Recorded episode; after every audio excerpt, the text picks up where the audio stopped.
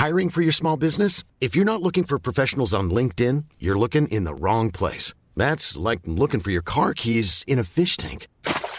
LinkedIn helps you hire professionals you can't find anywhere else, even those who aren't actively searching for a new job but might be open to the perfect role. In a given month, over 70% of LinkedIn users don't even visit other leading job sites. So start looking in the right place. With LinkedIn, you can hire professionals like a professional. Post your free job on linkedin.com slash people today.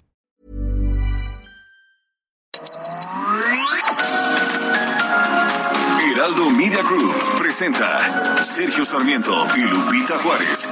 Información veraz y oportuna con un toque personal y humano. Por El Heraldo Radio, donde la H suena y ahora también se escucha.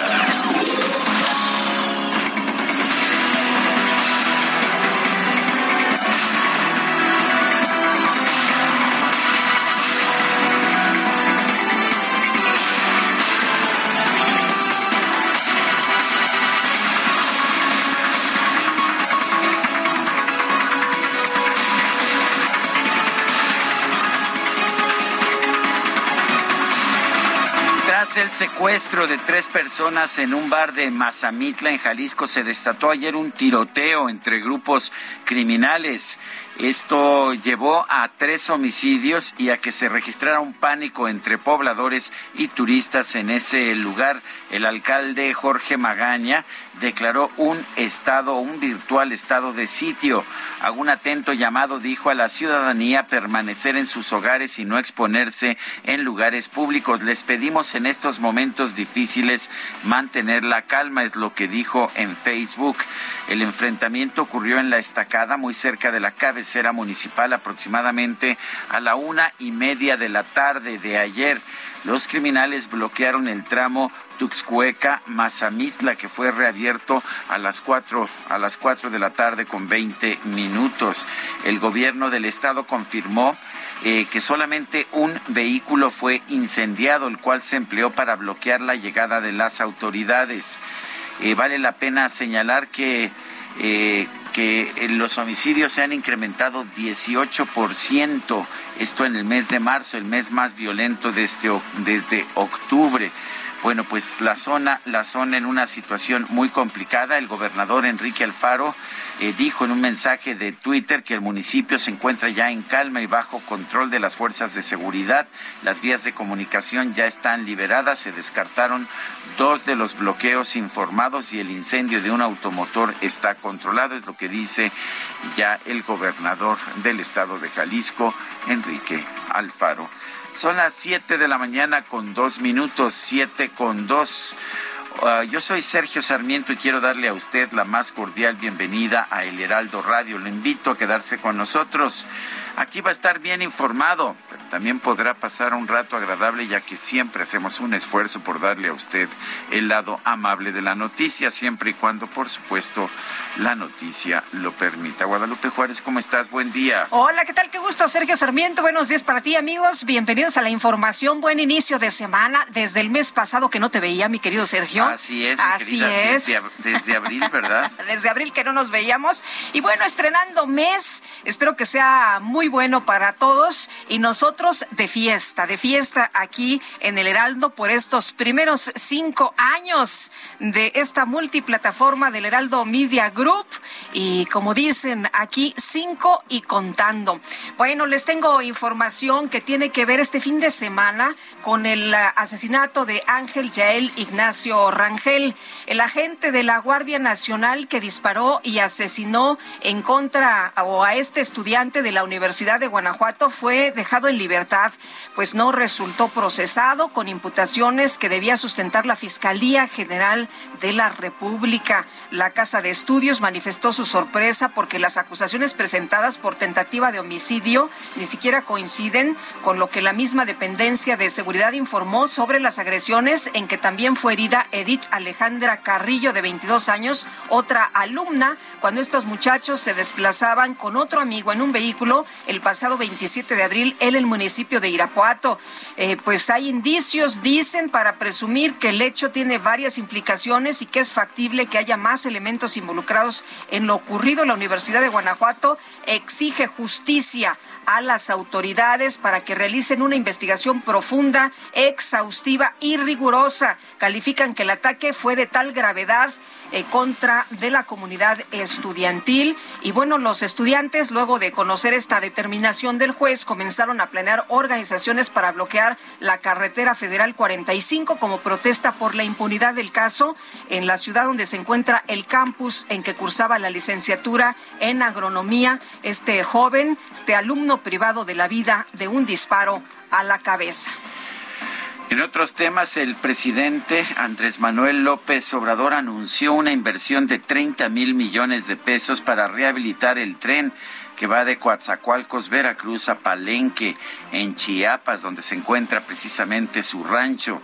En una visita a la refinería de Dos Bocas, uno de sus grandes proyectos de infraestructura, el presidente López Obrador dijo que se va a agregar además un ramal que unirá precisamente Dos Bocas con Chontalpa del municipio de Huimanguillo en Tabasco. Vamos a rehabilitar con una inversión de cerca de 30 mil millones de pesos el tren de Coatzacoalcos Palenque, es lo que dijo el presidente López Obrador en un discurso conmemorativo del primero de mayo además de la construcción del ramal Chontalpa Dos Bocas, dijo que se va a rehabilitar toda la vía desde el istmo hasta el límite con Guatemala y se van a iniciar 10 parques industriales en todo el corredor del istmo de Tehuantepec. Eh, vale la pena señalar que durante esta presentación el presidente ratificó que la refinería será inaugurada el próximo 2 de julio. Son las 7 de la mañana, 7 de la mañana con 6 minutos. Vámonos a la frase del día. A todos nos gustaría votar por el mejor candidato, pero nadie lo postula. King Hubbard.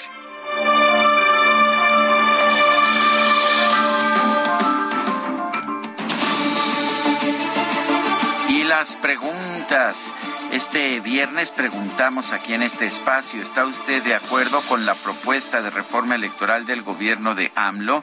Nos dijo que no, 92%, que sí, 6.1%, no sé, 1.9%. Recibimos en total 16.432 participaciones. La que sigue, por favor. Claro que sí, siempre medio desesperado aquí el DJ Kike quiere llegar a tiempo. Bueno, ya sabes, el cacharpo pegando de gritos desde atrás y bueno, pues ahí vamos, ahí vamos avanzando. La pregunta de hoy, que ya la tenemos, que ya la di a conocer aquí esta mañana en mi cuenta personal de Twitter, arroba Sergio Sarmiento, es la siguiente. ¿Cuál es el propósito de la reforma electoral que propone AMLO? Fortalecer a Morena, nos dice el 85.9%. Fortalecer la democracia, nos dice 3.8%. No sabemos, responde 10.3%. En 39 minutos hemos recibido 940 votos. Las destacadas del Heraldo de México. No, pues están, ah, están de fiestas, de manteles largos. Oye, es que está en grande la pachanga, ¿eh? Está en grande el festejo y está con nosotros aquí Itzel González con las destacadas del Heraldo en este aniversario. ¿Cómo estás, Itzel? Muy buenos días. Muy buenos días, Lupita, Sergio. Queridos destacalovers, como siempre, nosotros en la efeméride, en el festejo, quinto aniversario del Heraldo de México, estamos todos muy contentos, muy emocionados porque hay pachanga, va a haber pastel, va a haber pambazos. Oye, ¿cuánto, glo ¿cuánto globo? Todas las instalaciones del Heraldo de México llenas de globos azul con blanco. Híjole, ahí, ahí si usted escucha que, que medio explota algo es porque ya son un globo de los que están adentro de la cabina. Yo creo que tendremos mínimo unos 100 globos aquí adentro. Muy bonito, llegamos y qué barbaridad, todo muy adornado. En Twitter la fotografía, nuestra compañera Fernanda García ya subió la foto, así que si usted quiere ver la bonita decoración de la cabina del Heraldo de México, ahí métase, regálenos su like y festeje con nosotros este quinto aniversario. Híjole, lunes, lunes 2 de mayo arrancando el mes. Y Empezamos bien, ¿verdad? Empezamos bien, pero hay que trabajar, así que comenzamos con las destacadas del Heraldo de México. En primera plana, proyecto prioritario, inyectan 15 mil millones de pesos a Banco del Bienestar. El gobierno federal asignó más recursos a la institución para la construcción o establecimiento de 2.149 nuevas sucursales. País, previsiones de mayo ven más calor y menos lluvia. Expertos advierten que habrá temperaturas de hasta 43 grados en zonas costeras y norte del país. Ciudad de México, La Palma, amplían consulta siete días. El plazo concluirá el próximo domingo, 8 de mayo. Estados combaten sequía, bombardeo, trae lluvias. Programa en el que participan el Ejército y la Fuerza Aérea Mexicana da resultado positivo. Orbe, China, se cierran al turismo. El gigante asiático limitó el acceso a espacios públicos por alza de casos de COVID-19. Meta iniciativa política propone castigos severos. El PRI quiere hasta 12 años de cárcel para los que hagan actos violentos en eventos deportivos. Y finalmente, en mercados, en primer trimestre se eleva gasto en el turismo. De acuerdo a la Secretaría de Hacienda, el sector casi duplicó lo ejercido durante 2021 al sumar ahora más de 22 mil millones de pesos. Lupita, Sergio, amigos, hasta aquí las destacadas del Heraldo. Feliz lunes. Muchas gracias, Itzel. Muy buenos días. Son las 7 de la mañana, 7 de la mañana con 11 minutos. Es momento de ir a un resumen de la información más importante. Este domingo en distintos estados del país se llevaron a cabo marchas y protestas con motivo del Día del Trabajo. El secretario de Gobierno de la Ciudad de México, Martí Batres, informó que en la capital del país se congregaron por lo menos 30 mil manifestantes.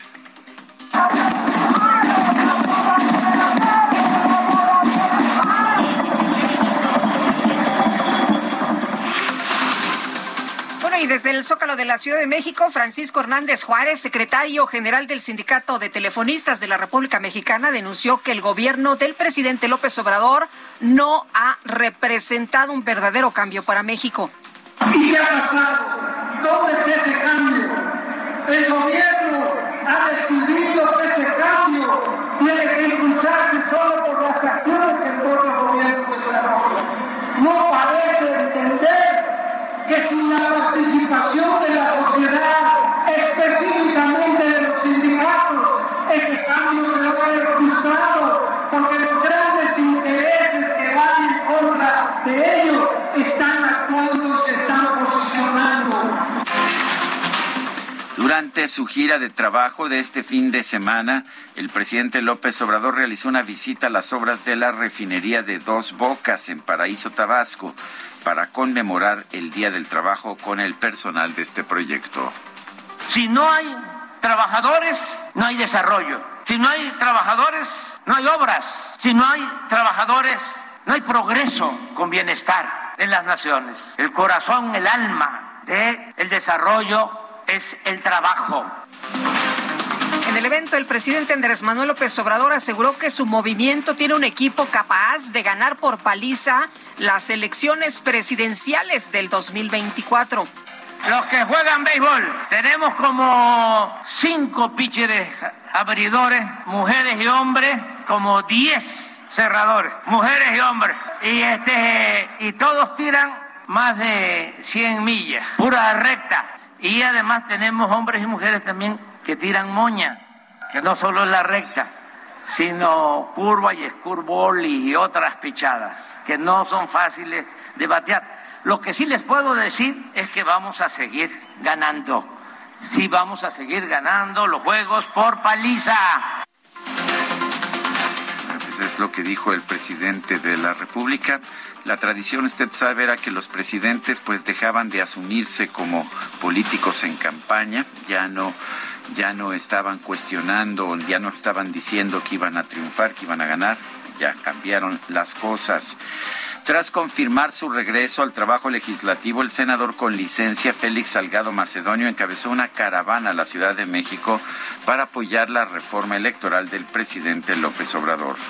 Le decimos al INE que va a caer, va a caer, oigan, se gastan millonadas estos señores del INE la propuesta del presidente Andrés Manuel es que se reduzcan los, el número de consejeros, los órganos electorales, que ya se pasaron de veras, se pasaron de veras. Pues andamos aquí luchando. La lucha sigue. Y para información de todas y todos, hoy primero de mayo me he reincorporado a mis actividades como senador de la República y quiero participar en el debate electoral. Quiero estar en ese debate bueno, va a caer, va a caer, el INE va a caer, es lo que dice Félix Salgado Macedonio, quien desde pues eh, hace unos eh, meses, cuando él eh, quería ser gobernador y no tenía los requisitos, pues resulta que amenazó al INE, ¿no? Con enterrarlo, con enterrar a esta institución. El coordinador de Morena en la Cámara de Diputados, Ignacio Mier, pidió a todos los partidos políticos llevar a cabo un debate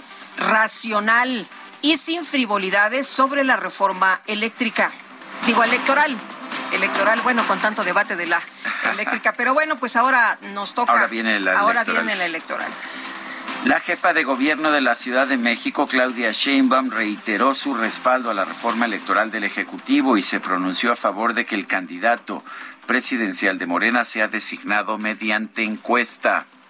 Bueno, primero, como siempre, agradecerle mucho al presidente que mencione mi nombre, es realmente un honor. Creo y además pues estoy convencida que el método de encuesta es un muy buen método, es el método que sigue nuestro partido, Morena, para elegir cualquier candidato. Tiene una virtud, lo elige la gente, no es que haya una elección de una persona, sino que finalmente quien está eligiendo quién es el candidato o candidata de Morena pues es la ciudadanía a partir de este método de encuesta. Entonces, para cualquier puesto de elección popular eh, es el método que se ha escogido y tiene pues esa, esa gran virtud.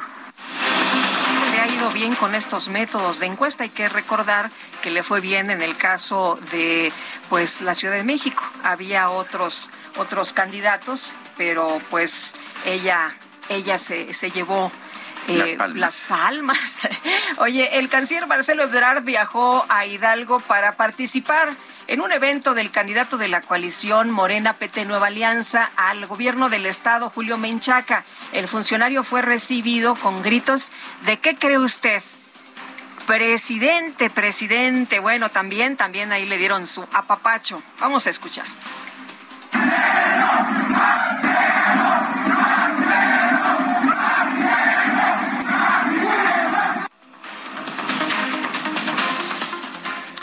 La Secretaría de Relaciones Exteriores dio a conocer los documentos que sustentan la demanda que interpuso el gobierno federal en contra de 11 fabricantes de armas de fuego de los Estados Unidos.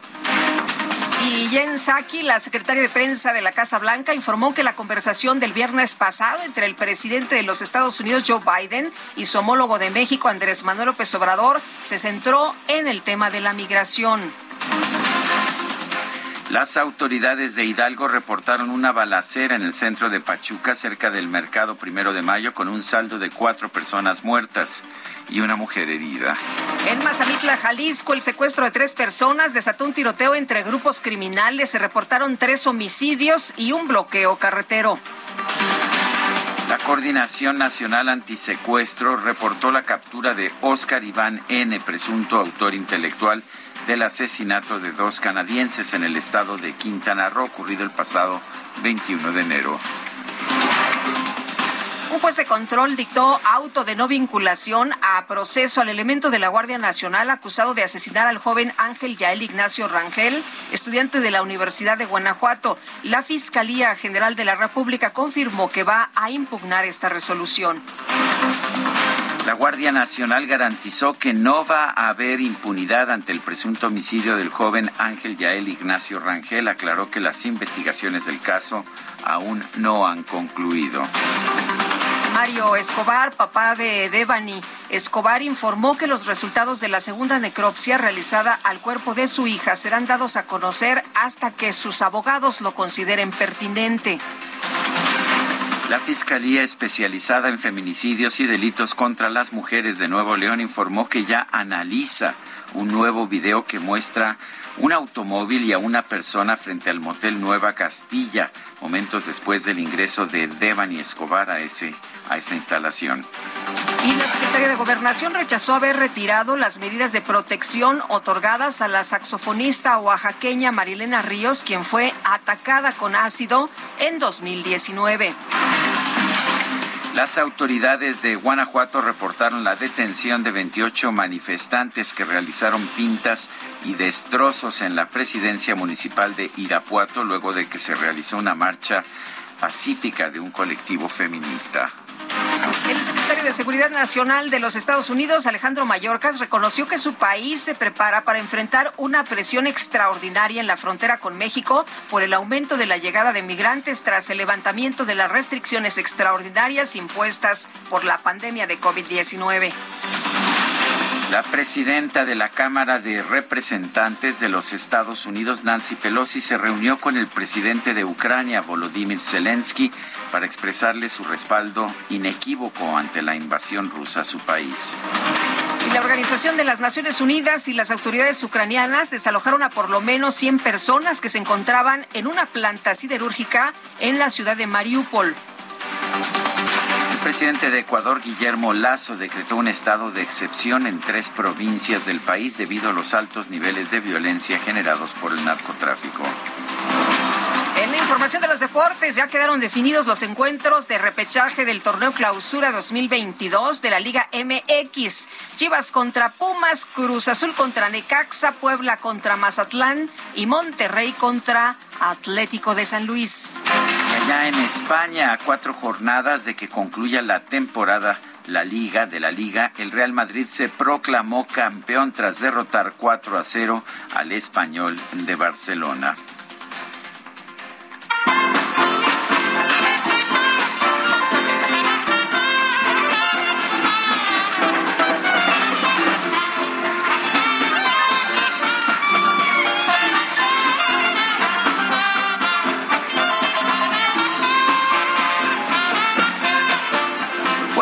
Pues, ¿qué les parece? ¿Qué le parece a usted esta música de fiesta?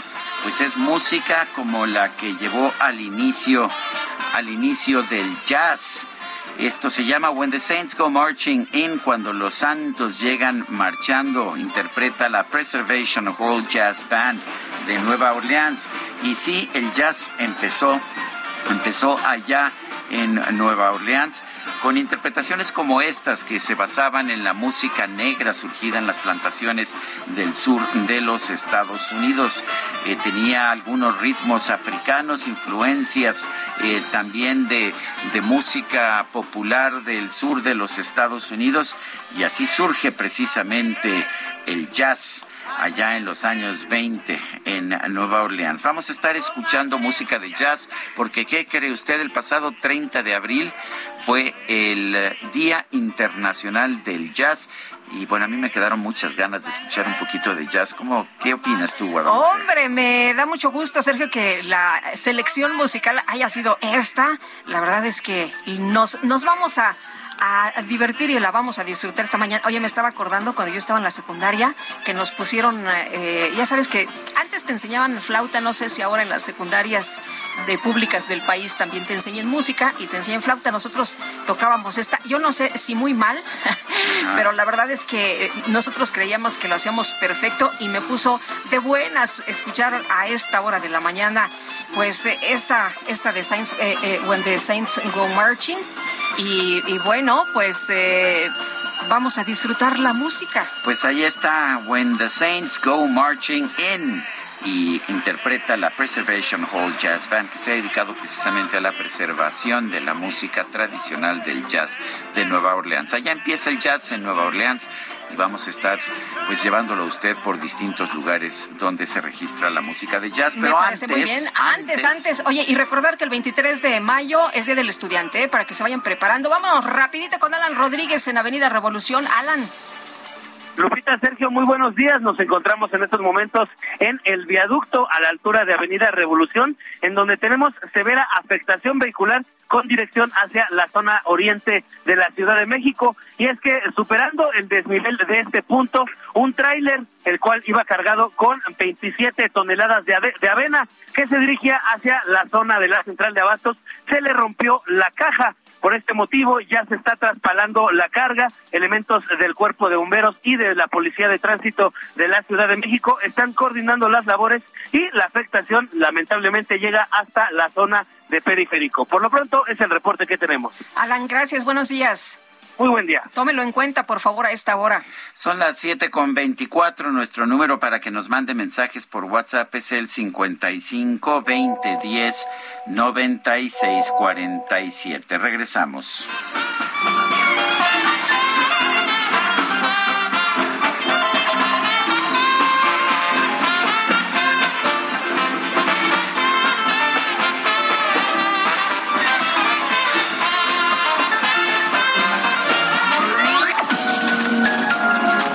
Sergio Sarmiento y Lupita Juárez quieren conocer tu opinión, tus comentarios o simplemente envía un saludo para ser más cálida esta mañana. Envía tus mensajes al WhatsApp 5520 109647.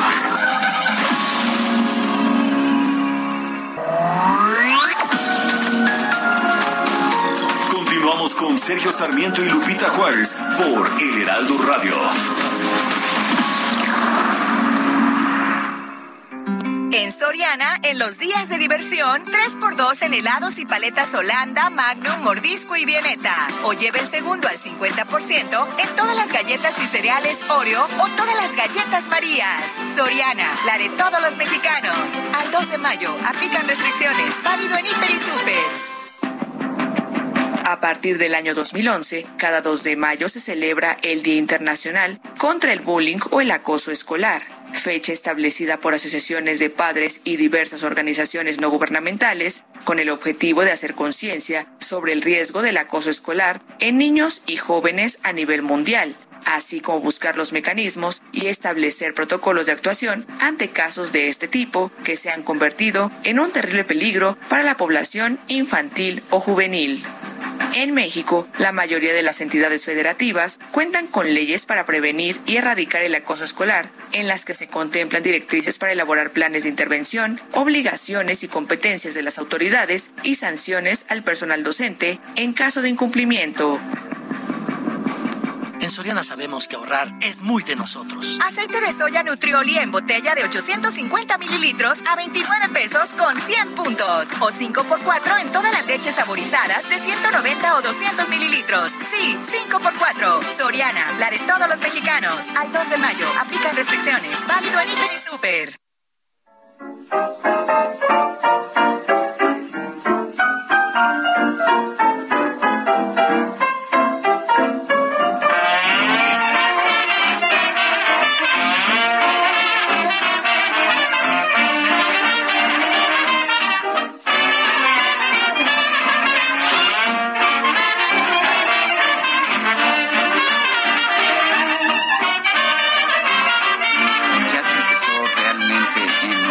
Con música que surgía de pues de toda esta población negra que salía de las plantaciones y se iba a vivir allá a Nueva Orleans.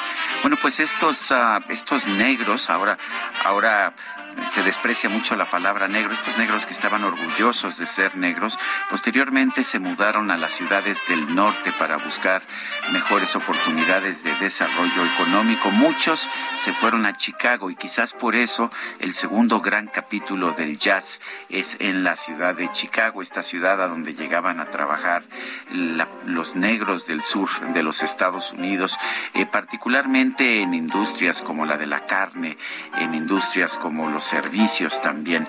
Y bueno, pues uno de los grandes intérpretes del jazz de Chicago fue Jerry Roll Morton, un pianista extraordinario y que nos ofrece aquí esta versión remasterizada de Chicago Breakdown. Tenemos mensajes de nuestro público, Guadalupe. Tenemos muchos mensajes y muchas gracias a todos ustedes que se comunican con nosotros. Salvador Luna, que dice, buena semana, inicio de mes de mayo para toda la familia del Heraldo Radio. Abrazo a Lupita Itzel y Sergio, nuestro amigo Salvador Luna. No seas codo, ¿qué pasó? Falta Quique, Fer, no, bueno. no, Adrián, Angelina. Angelina, no, bueno. Bueno, muy codos, muy codos. Dice otra persona, buenos días Lupita y Sergio, mis felicitaciones a todo el equipo del Heraldo Radio. Esa reforma solo es para fortalecer al partido de la cuarta farsa. Atentamente, señor Flores de Naucalpan. Y prometedor inicio de mes, la reforma electoral, otra muestra del empeño de la cuarta trituración de llevarnos al pasado, ese que está comprobado que no funciona. Rodolfo Contreras nos escribe desde Querétaro. Y si usted nos quiere escribir, echar un WhatsApp, un mensajito de voz, nos gusta escucharlos también. También los mensajes de Sí, voz. Ahora sí, que sí. estamos en el festejo, el quinto aniversario del Heraldo Media Group, que empezó con el periódico impreso El Heraldo de México. El número es 55 2010 96 47. Y bueno, ¿y qué tal con música de Jerry Roll Morton? Podemos festejar un poco este quinto aniversario del Heraldo Media Group. Sí, cumple cinco años. Uf. Tenemos en la línea telefónica a Franco Carreño, director general del Heraldo Media Group, muy tempranito ya, y eso que se acuesta tarde porque tiene que checar, ya sabes, la... Pero es- el es cierre de la madrugador, edición. ¿eh? Es Yo- madrugador. Me consta que es madrugador. Franco Carreño, en primer lugar, muchas felicidades. En segundo lugar, ¿cómo surge el Heraldo Media Group? ¿Cómo surge eh, particularmente el impreso, que fue el iniciador de, de todo este grupo de medios? Mi querido Sergio y Lupita, eh, muy buenos días. Buenos Gracias por días. esta llamada. Gracias por la felicitación y un saludo a toda su audiencia y gracias por los mensajes de felicitación que nos hacen llegar. ¿Cómo surge? Bueno, pues fue una iniciativa de Ángel Mieres eh, con algunos otros amigos nuestros. Se dio la oportunidad de, tener eh, el cabezal del Heraldo de México que había estado durante casi 15 años en inactividad, pero como algunas le hemos platicado, la marca era muy potente, había una gran recordación de ella. Entonces, bueno, pues así fue como, como empezamos, este, se sumó Alfredo González, Salvador García Soto a hacer toda la, la idea de cómo sería un diseño del periódico, Adrián Palma, y muchos colaboradores que hoy en día están siguen con nosotros. Y así fue como nació. En la fecha dijimos, pues tal día sale y tal día salió. Y hoy ya Oh, son y- 1.787 números. Oye, y, y, y bueno, eh, es el periódico, pero también la televisión, radio, web, que por cierto, pues todo con mucho éxito, ha crecido en eh, muy corto tiempo, pero además se ha consolidado como un grupo líder en comunicación en la República Mexicana y también en otras partes del mundo, en Estados Unidos, por ejemplo. Así es, mi querida Lupita. Bueno, ustedes fueron testigos del nacimiento de del radio. De manera muy rápida arrancamos. Este, ustedes tuvieron la confianza. Nos de- consta. Nos consta, nos reunimos creo que un, fue un jueves o un, Un viernes jueves. y al El lunes martes ya siguiente. estábamos el al martes aire. ya estamos al aire, sí. Así es, además con de gusto que se volvieran a haber reunido Sergio y Lupita que, que tanto queremos. Este, y en paralelo fuimos creciendo en la parte digital y posteriormente en la televisión, primero prácticamente en internet nada más, con, con muy pocos seguidores. Hoy ya tenemos una, una, televisión mucho más en forma, ya somos una cadena nacional de radio hablada, mucho de nuestro tráfico, tanto digital como, como de contenido de radio y televisión, viene del sur de Estados Unidos, de España. Hoy somos uno de los medios más potentes en materia digital. Eh, el mes pasado estuvimos en número uno como grupo y bueno, pues realmente eso nos da mucho gusto porque todo a partir de trabajar en conjunto con todos ustedes, Eh, de la confianza del público. Estamos viviendo un momento, Franco, en que los medios se están retrayendo, que están perdiendo terreno, eh, que pues que están teniendo dificultades. ¿Por qué la inversión en un grupo de medios? Entiendo quizás la parte de web, de internet, pero esta ha sido una apuesta muy ah, muy amplia, con presencia en todos los medios tradicionales, además en los nuevos medios. ¿Cuál es la estrategia? Eh, Yo creo que los medios tradicionales van a seguir persistiendo. Hace tiempo alguien dijo que la radio iba a desaparecer, lo cual hemos visto que no es cierto. La televisión abierta se sigue consumiendo muchísimo. Eh, el impreso, si bien los, números han bajado mucho en, la distribución y mucho tuvo que ver la, pandemia, que era muy complicado distribuirlo, poco a poco van regresando, pero hay suscriptores, hay ventas en locales cerrados, en los aeropuertos. Ah, sí se sigue consumiendo en los medios tradicionales. Medio tradicional te permite, y ustedes lo entienden muy bien, tener mucho mayor análisis, tú que eres columnista de algunos otros medios, este, te permite tener esa profundidad que muchas veces la parte digital no te lo permite. Queda una constancia para toda la vida de, lo que escribes ahí. Es, es una forma de ser muy plural con, con todos los colaboradores que tenemos. Creemos que el tener la multiplataforma es lo que hoy día nos ha dado esa gran potencia. Eh, Franco, dicen ustedes y dicen bien, cinco años y contando, ¿qué viene? ¿Qué viene para el futuro y cómo van a festejarlo?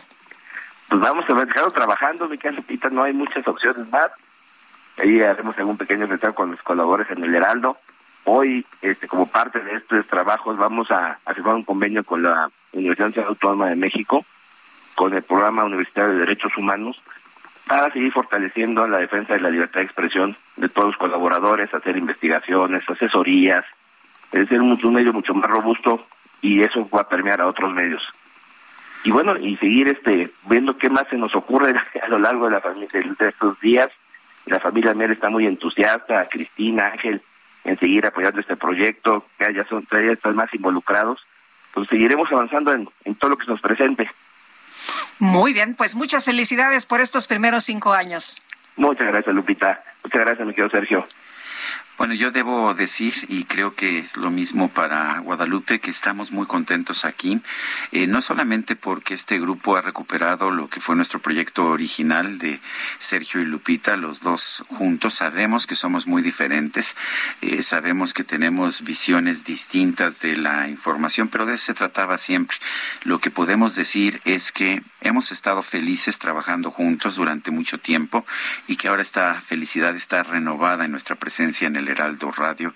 De manera que gracias a, Franco Carreño, gracias a Ángel Mieres, a Cristina Mieres, gracias a todo el equipo del Heraldo Media Group, que están siempre además atentos, mandándonos siempre información. Isaías, por ejemplo, Isaías Robles, siempre mandándonos información.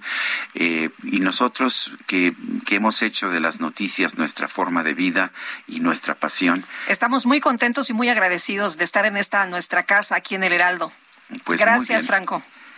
Bueno, son las siete con uno. Bueno, pues vámonos, vámonos con Gabriela Montejano, porque un juez federal dejó en libertad al único elemento acusado como presunto responsable de la muerte del estudiante de la Universidad de Guanajuato, Ángel Yael. Y Gabriela causó pues mucho asombro, mucho asombro que no se vinculara a proceso a esta persona que está acusada de haber herido a una estudiante y de haber pues eh, dado un tiro en la cabeza a este estudiante. Cuéntanos buenos días. Hola, ¿qué tal? Muy buenos días. Pues sí, fue un fin de semana en el que hubo muchas eh, situaciones eh, que avanzaron en el caso de estos estudiantes que fueron atacados por elementos de la Guardia Nacional en el municipio de Irapuato. Primero te comento que, como tú ya lo referías, el sábado un juez federal determinó dejar en libertad al único elemento que hasta ese momento teníamos conocimiento como presunto responsable de la muerte del estudiante de la Universidad de Guanajuato, Ángel Yael.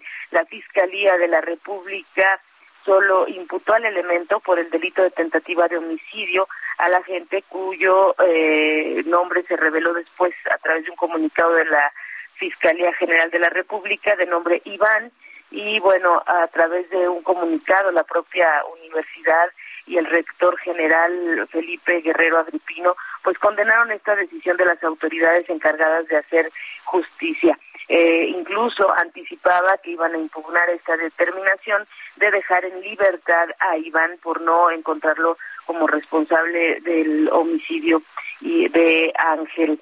Eh, te comento que ese día por la noche ya se eh, empezaba a manejar la versión de que había más elementos detenidos, más elementos de la Guardia Nacional detenidos por este incidente.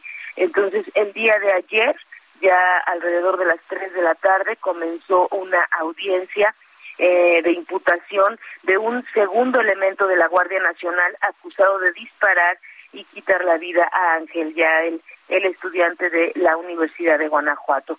Por casi seis horas, en el Centro de Justicia Federal en la capital del estado, se desarrolló la audiencia en la que este elemento que hay que decir es de la Marina Armada de México, pero estaba asignado a la Guardia Nacional y disparó contra los estudiantes de la Facultad de Agronomía. El mismo juez, Efraín Frausto Pérez, que liberó a Iván, el primer elemento detenido y posteriormente liberado, fue quien, quien expidió la orden de aprehensión contra este agente federal. En la sala estuvieron presentes los padres de, de Ángel Yael y ahí se desahogaron las pruebas pues en donde ya se revelaron muchos detalles de este ataque. El día 27 de abril, en este camino a la ex del Copal en Irapuato, viajaban seis agentes de la Guardia Nacional, entre los que iban eh, el primer agente detenido, Iván, y el actual imputado. Comento y preciso que el juez determinó a los reporteros que estábamos ahí presentes no eh, dar el nombre del imputado, por eso es que solamente me refiero a él como el segundo imputado. En la descripción de los dictámenes criminalistas se informó que fue una bala del fusil calibre 762 la que se dividió en dos y lesionó a Edith Alejandra en el brazo derecho y a Yael en el cráneo, lo que le quitó la vida. En los testimonios se señala que eran cuatro los estudiantes que viajaban en la camioneta EcoSport blanca dos hombres y dos mujeres. Los delitos que se imputan al marino son homicidio calificado por la muerte de Ángel Yael y homicidio en grado de tentativa en contra de los otros tres estudiantes. Los abogados de la Fiscalía General de la República pues explicaron que los tres estudiantes en sus testimonios refirieron la forma en que fueron sorprendidos por la Guardia Nacional cuando ellos pues en ningún momento los amenazaron. Incluso se precisa ya que ellos apenas iban a avanzar del lugar cuando los elementos de la guardia, dos de ellos, se pusieron detrás de la camioneta y les dispararon. Te comento que solamente hubo dos disparos en este incidente. El primero es el que eh, el que pega y rompe el medallón de la camioneta, se fragmenta eh, en, en dos y una esquirla le pega a Alejandra y la otra es la que le pega a Iván. Y la segunda, el segundo disparo eh, fue el que se hizo por este hombre que fue liberado, Iván, y esta bala curiosamente pegó en la en la llanta de refacción y se quedó en el imán de la bocina de la camioneta. Por eso es que él fue liberado porque supuestamente él no puso en riesgo la vida de estos jóvenes. Esto es parte de lo que se ha desarrollado en las últimas horas en Guanajuato. Lo cierto es que todavía pues hay como mucha incertidumbre. Ayer los papás ya no quisieron dar declaración a la prensa, se mantienen reservados y será hasta el próximo viernes cuando se reanude esta audiencia para escuchar ahora la versión pues de este segundo elemento detenido, eh, elemento que estaba asignado a esta región en la en la, en la, en la Guardia Nacional, pero que de origen es un elemento de la Marina nacional. Esto es parte de mi reporte desde Guanajuato. Bueno, pues estaremos muy atentos entonces. Gabriela Montejano, muchas gracias. Muy buenos días. Muy buenos días. Ayer se registró un, enfrenta, un enfrentamiento en Mazamitla, Jalisco. Tres personas quedaron muertas. Mayeli Mariscal nos tiene el reporte. Adelante, Mayeli. Hola, ¿qué tal? Muy buenos días, buenos días al auditorio. Pues este enfrentamiento que se registró justo en la plaza principal de Mazamitla, este pueblo mágico en el cual eh, pues lo visitan eh, de la región y también locales, eh, pues por momentos se vivió francamente mucha tensión. Hubo eh, pues personas que tuvieron que ingresar a los comercios que estaban para resguardarse de este enfrentamiento.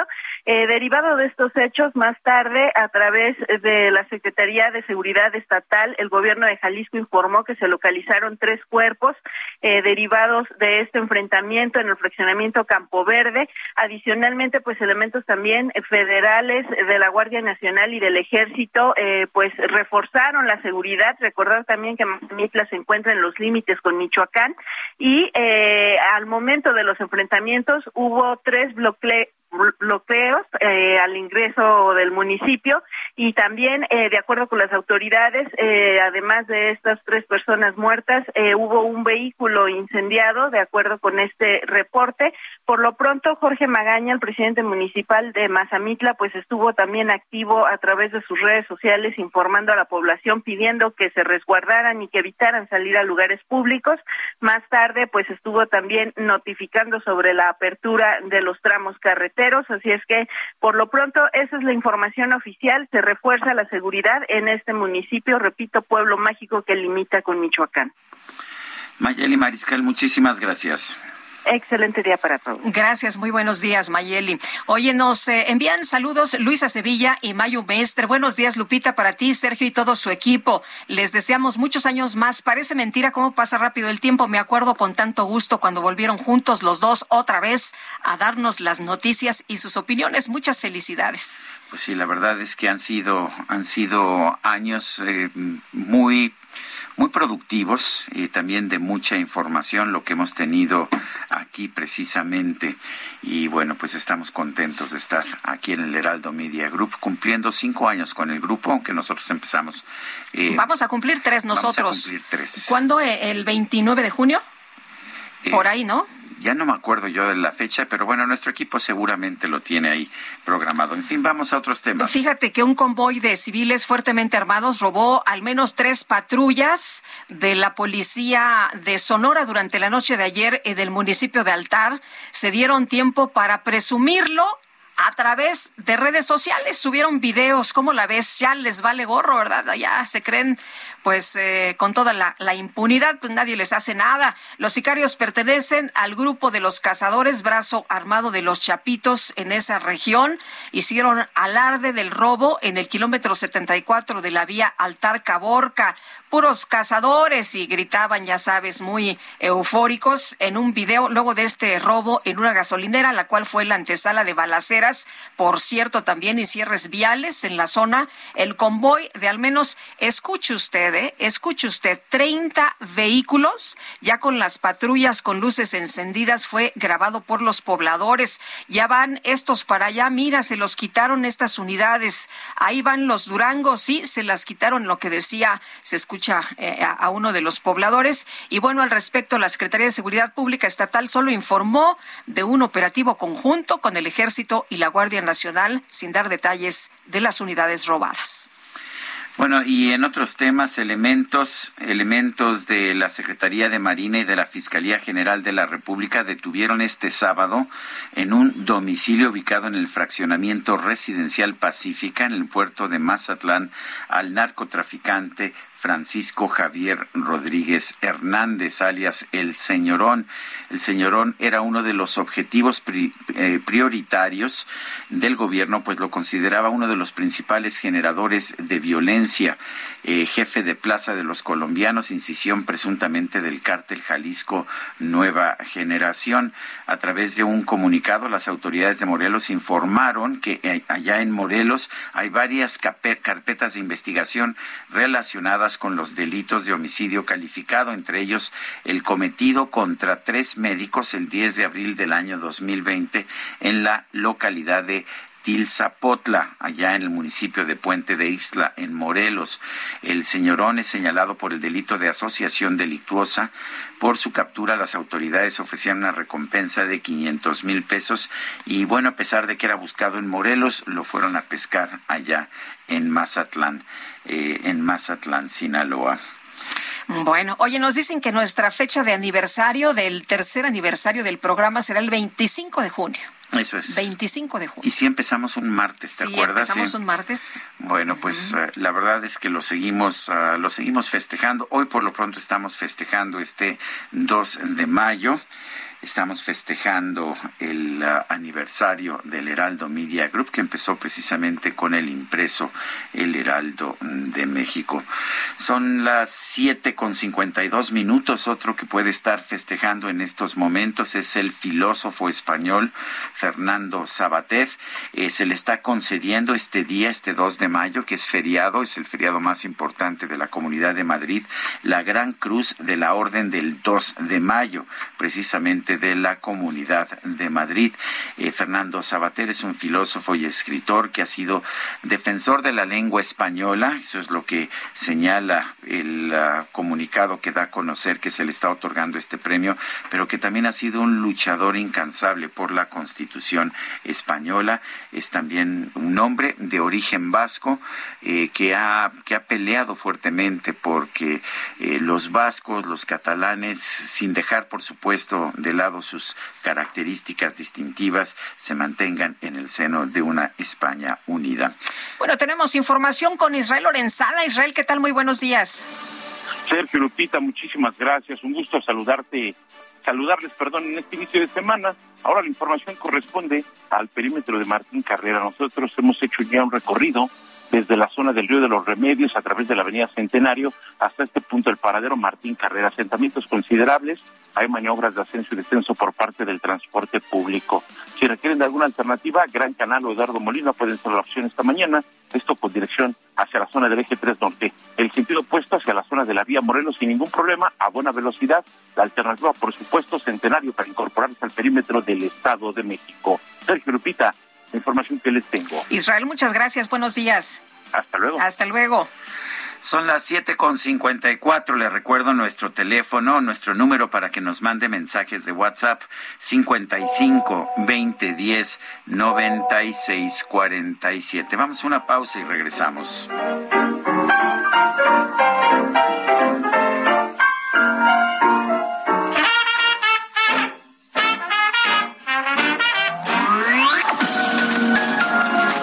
Sergio Sarmiento y Lupita Juárez quieren conocer tu opinión, tus comentarios o simplemente envía un saludo para ser más cálida esta mañana.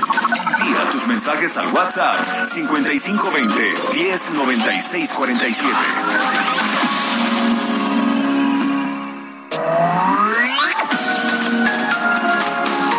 Continuamos con Sergio Sarmiento y Lupita Juárez por El Heraldo Radio.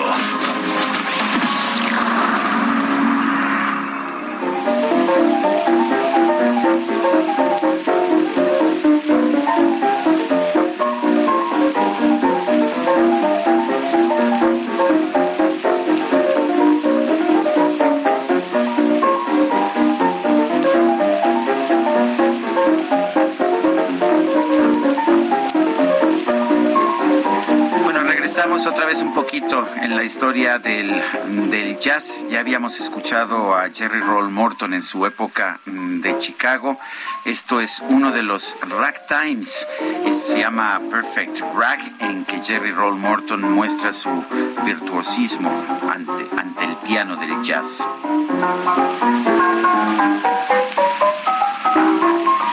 Esta versión no está remasterizada, como usted podrá escuchar. Son las 8 de la mañana con un minuto, 8 con un minuto. Vamos a mensajes de nuestro público. Nos dice Alfredo Ávila, muchas felicidades por un año al mejor dúo que vengo escuchando desde el 2006. Ah, qué gusto que nos escuche desde ese año 2006. Ahora no los puedo escuchar por radio porque en San Francisco del Rincón, Guanajuato, no llega la repetidora, pero tenemos internet, ¿eh? Eso sí. Y con eso seguimos a diario levantándonos con Sergio y Lupita. Felicidades, les deseo muchos años más de éxito. Gracias a Alfredo Ávila. Y gracias también a César Costa, ese gran cantante que nos dice felicidades Sergio y Lupita con un afectuoso abrazo. Muchas, eh, siempre es un gusto que, que gente del nivel de César Costa nos escuche. Un fuerte abrazo a César Costa también. Ay, a quien eh, queremos y admiramos, por supuesto. Oye, nos dice Eloy Varillas Mateo, cinco y los que faltan, siendo veraces y leales a la verdad, porque la libertad de expresión no tiene color y mucho menos tendencia, simplemente los mejores de los mejores en este mundo de la información. Felicidades, felicidades al Heraldo Radio, eh, al Heraldo Media Group por estos cinco primeros años de, pues, de periodismo. Empezaron con el impreso, como ya nos eh, platicaba nuestro director Franco Carreño, periódico, televisión, radio y web. ¿Qué tal? Un crecimiento extraordinario en tan corto tiempo. Bueno, y uh, nos dice también eh, otra persona, dice, soy Mir, les quiero desear mucha felicidad por su aniversario y siempre los escucho por las mañanas. Quiero también señalar que el Heraldo Radio se sigue expandiendo a partir de hoy, de 8 a 9 de la mañana. Vamos a transmitir este noticiario Sergio y Lupita por el 92.1 Calor FM en Manzanillo, Colima, sí, y me da mucho gusto, mucho gusto que, eh, que nos estén escuchando allá en Manzanillo, Colima, a través de Calor FM.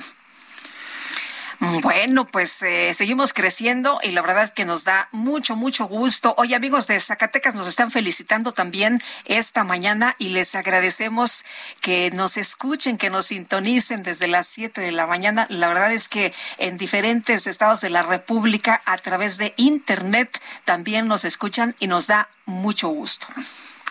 Bueno, son las ocho de la ocho de la mañana con siete minutos. Ocho, ah, no, perdón, con tres minutos. Ocho de la mañana con tres minutos. Es momento de ir al clima.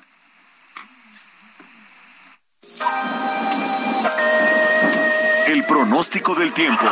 Sergio Sarmiento y Lupita Juárez. Eh, Livia González, meteoróloga del Servicio Meteorológico Nacional de la Conagua. Buenos días, cuéntanos. Hola Sergio Lupita, muy buenos días. Es un gusto saludarlos en este inicio de semana. Bueno, en cuanto al estado del tiempo, les comento que este día tenemos un canal de baja presión en el sureste de México que se combina con entrada de humedad del Océano Pacífico hacia esa región, por lo cual este día estamos pronosticando lluvias fuertes con puntuales muy fuertes en los estados de Oaxaca y de Chiapas. Por otro lado, también la entrada de humedad del Golfo de México y del Mar Caribe hacia lo que son los estados del noreste, oriente de México y también en la península de Yucatán, de Yucatán perdón, van a ocasionar lluvias con intervalos de chubascos. Estos serían los estados de Nuevo León, Tamaulipas, San Luis Potosí, las sierras de Veracruz, Puebla, Tlaxcala y como les mencioné en la península de Yucatán. En cuanto a las temperaturas, pues bueno, seguirá este ambiente caluroso, eh, muy caluroso principalmente en las zonas costeras tanto del Océano Pacífico como del Golfo de México. Eh, también los estados de la Mesa del Norte y la Mesa Central estarán con temperaturas entre los 35 a 40 grados Celsius. Sergio Lupita, para la Ciudad de México, este día estamos pronosticando una temperatura máxima de los de 28 a 30 grados Celsius. Eh, se pueden presentar algunas lluvias, pero serían únicamente lluvias aisladas con descargas eléctricas y como sabemos en esta temporada, serían principalmente hacia la tarde y noche. Esta sería la información desde el Servicio Meteorológico Nacional. Muy bien, pues muchas gracias, Livia González. Que tengan buen día de nada. Igualmente, muy buenos días. Y seguimos en las felicitaciones, Sergio, y lo hacemos con mucho gusto para el Heraldo Radio de Monterrey, 99.7 FM, para todos nuestros amigos por allá. Muchas gracias por sintonizarnos y muchas felicidades al Heraldo Radio Monterrey, 99.7 FM, su segundo aniversario, ya qué rápido. ¿Te acuerdas que fuimos Así es, a la inauguración? tuvimos que, que escondernos porque estábamos en plena pandemia y no podía ir más de dos personas en un auto. Sí, qué barbaridad. Había que esconderse para llegar. Bueno, con eh, las debidas precauciones, doble cubrebocas. Me acuerdo que llevábamos, eh, ¿cómo se llama esta cosa que te ponías enfrente? La como careta. La careta. Bueno, bueno, bueno, parecíamos astronautas, pero llegamos, lo hicimos con mucho gusto y qué bueno, qué bueno que estén cumpliendo este segundo aniversario allá a nuestros amigos del Heraldo Radio en Monterrey. El viernes pasado, el presidente Andrés Manuel López Obrador sostuvo una llamada telefónica con el presidente de los Estados Unidos, Joe Biden. Se trataron varios temas, principalmente el tema migratorio. Iba a ser una teleconferencia, pero el presidente pues anunció que él estaba de gira y que no podía cambiar sus planes, de manera que se convirtió en una llamada telefónica. Marta Bárcena es embajadora emérita de México, columnista del Heraldo de México. La tenemos en la línea telefónica. Marta Bárcena, en primer lugar, gracias por tomar nuestra llamada. ¿Por qué es importante ¿Por qué fue importante esta llamada? Eh, buenos días, Sergio Lupita, y buenos, días, al auditorio. Pues, yo creo que fue importante, eh, si queremos sintetizar, por dos temas. Uno, porque efectivamente eh, ambos presidentes abordaron el asunto migratorio a la luz de las últimas medidas o datos que estamos recibiendo sobre los cruces migratorios entre México y los Estados Unidos. En marzo del 2022, eh, el gobierno de Estados Unidos anunció que había habido 221 mil, lo que llaman encuentros en la frontera. Eh, eh, un número sin precedentes en los últimos años.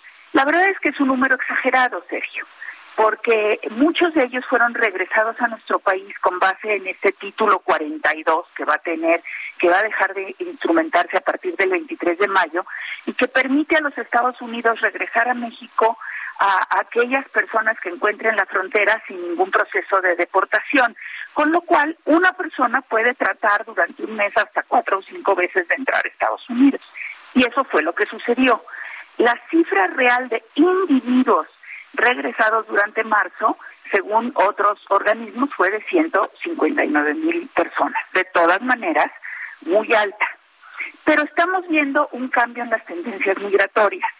Ya no son tanto familias como habíamos visto en los últimos años, sino vuelven a ser adultos solos, lo que implica que están saliendo de sus países por problemas de falta de empleo, de falta de recursos, de inseguridad.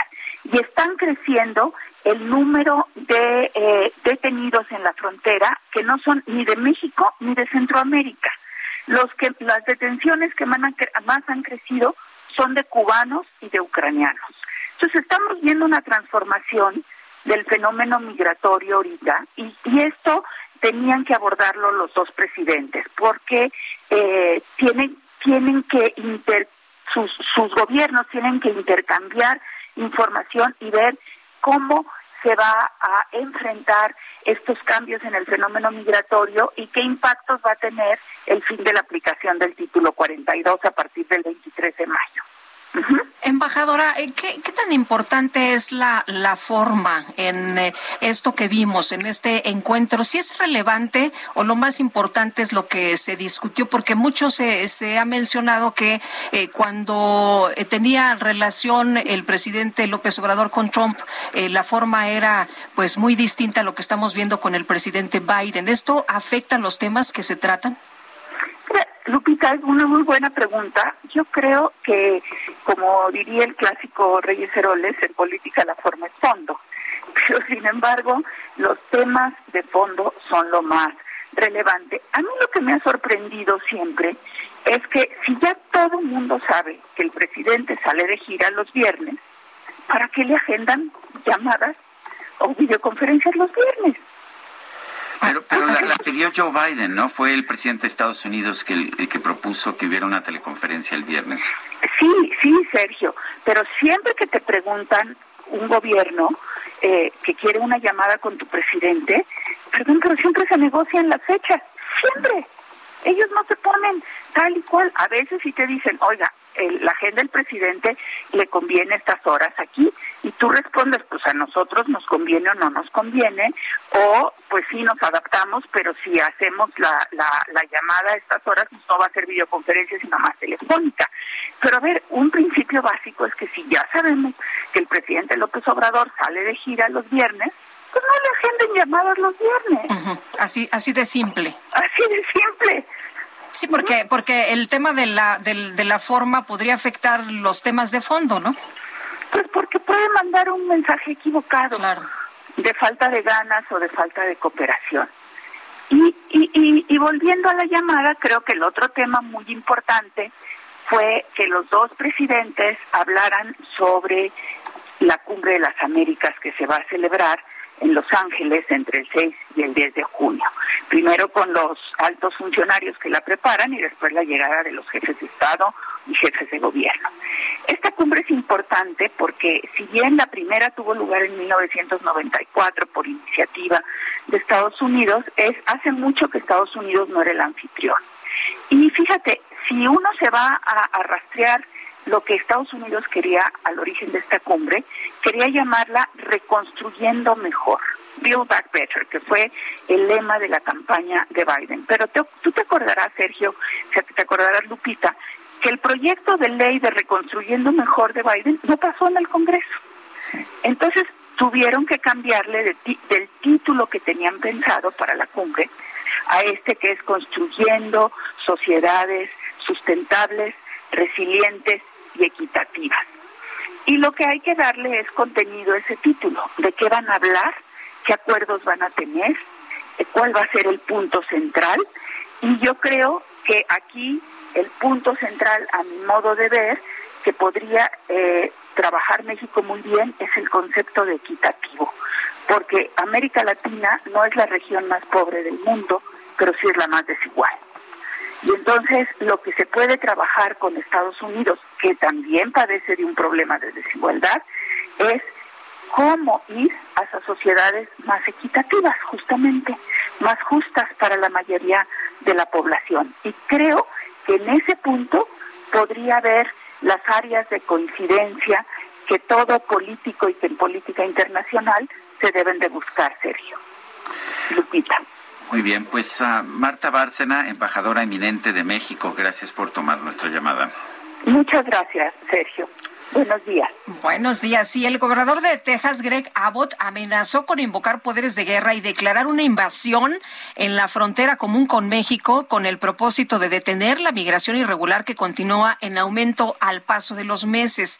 De acuerdo con una publicación del diario The New York Times, el plan contempla declarar oficialmente una invasión de migrantes para poder cumplir con una cláusula de la Constitución estadounidense, la cual dicta que los estados no pueden participar en una guerra excepto cuando realmente son invadidos. Imagínese nada más así lo que está planeando el señor Greg Abbott, que pues esto ya eh, rebasa, ¿no? Los temas electorales. Pero bueno, de esta forma la medida supone pues un enfrentamiento con el gobierno federal al permitir que la policía estatal arreste y deporte a personas indocumentadas que intenten llegar a Texas y se detalla que los abogados de Abbott pues ya ya estuvieron revisando las cláusulas, la información la semana para debatir precisamente esta medida. Por cierto, que el gobernador de Texas ya habría movilizado tropas de la Guardia Nacional de Estados Unidos para comenzar la vigilancia en las principales entradas al estado. Son las 8 de la mañana con 15 minutos. Vamos con el Químico Guerra. El Químico Guerra con Sergio Sarmiento y Lupita Juárez. Químico Guerra, adelante, ¿qué nos tienes esta mañana? Pues, ¿qué creen? Que sí hay buenas noticias. ¿Sabían, Sergio Lupita, que la perovskita puede cambiar sus vidas, a ustedes dos? La mía y la de todos los que escuchan. Primero, ¿qué es? no tenía yo esa información. bueno, pues ahí va la buena noticia. La perovskita es un mineral formado por trióxido de titanio y calcio, el CaTiO3 nombrado así en honor al minerólogo ruso Lev Perovsky, que, que lo descubrió. Pero la perovskita tiene propiedades extraordinarias que va a cambiar nuestras vidas, se Fíjense, en Neuchâtel, en Suiza, científicos del École Polytechnique Fédérale de Lausanne han desarrollado una celda solar en tándem capaz de proporcionar una eficiencia certificada del 29.2% van a decir ustedes, esto es mucho o es poco y además ni es tanto, 29.2. No, pues es muchísimo, fíjense que es el 20% más, casi el 20% más de lo que las mejores celdas fotovoltaicas actuales producen. Este resultado se logró combinando una célula, una célula solar de perovskita con una celda solar de silicio texturizado. Las celdas solares solo con silicio alcanzan actualmente una eficiencia máxima del 25%, casi todas andan por ahí del 23% como máximo. Las celdas en tándem aumentan este rendimiento en casi el 20% sin costos adicionales. Y aquí viene lo importante. El grupito, esto va a abatir todavía más, fíjese, casi el 20% de golpe, ¿eh? el eh, precio de la electricidad generada en forma fotovoltaica. La perosquita absorbe la radiación azul y verde del espectro solar, cosa que no hace el silicio y por lo tanto este aumento en la eficiencia. Entonces vamos a tener una verdadera revolución porque van a seguir bajando en una forma espectacular los precios de la energía eléctrica con celdas fotovoltaicas. Así que la perovskita va a cambiar nuestras vidas, Lupita. O sea, no todo es litio. No todo es litio, exactamente. Muy bien. Pues, hacia allá van las cosas, ¿no? Pues qué buena onda de la perosquita. Muchas gracias. Al contrario, muy buen inicio de semana. Bueno, pues gracias, Químico Guerra. Son las 8 con 17 minutos. Y tenemos a nuestra compañera Cintia Stettin que nos va a informar esta mañana sobre pues eh, esta semana que se amplía para elegir nuevos ejemplares de la glorieta de, de La Palma. ¿Ejemplares de la glorieta? Ajá. Para, ya sabes, para, el, para escogerla, el nuevo. Lo que va a ser el reemplazo, el, ¿no? reemplazo, si va a ser ¿qué, quieres? ¿Una huehuete, una jacaranda? ¿Qué te gusta? Este, ¿Un opal? Una planta de marihuana, este, en fin, Pues, lo que vayan a escoger, ¿no? Está cerquita, ¿no? Ahí del Senado. Cintia Stettin, cuéntanos, ¿qué tal? Muy buenos días.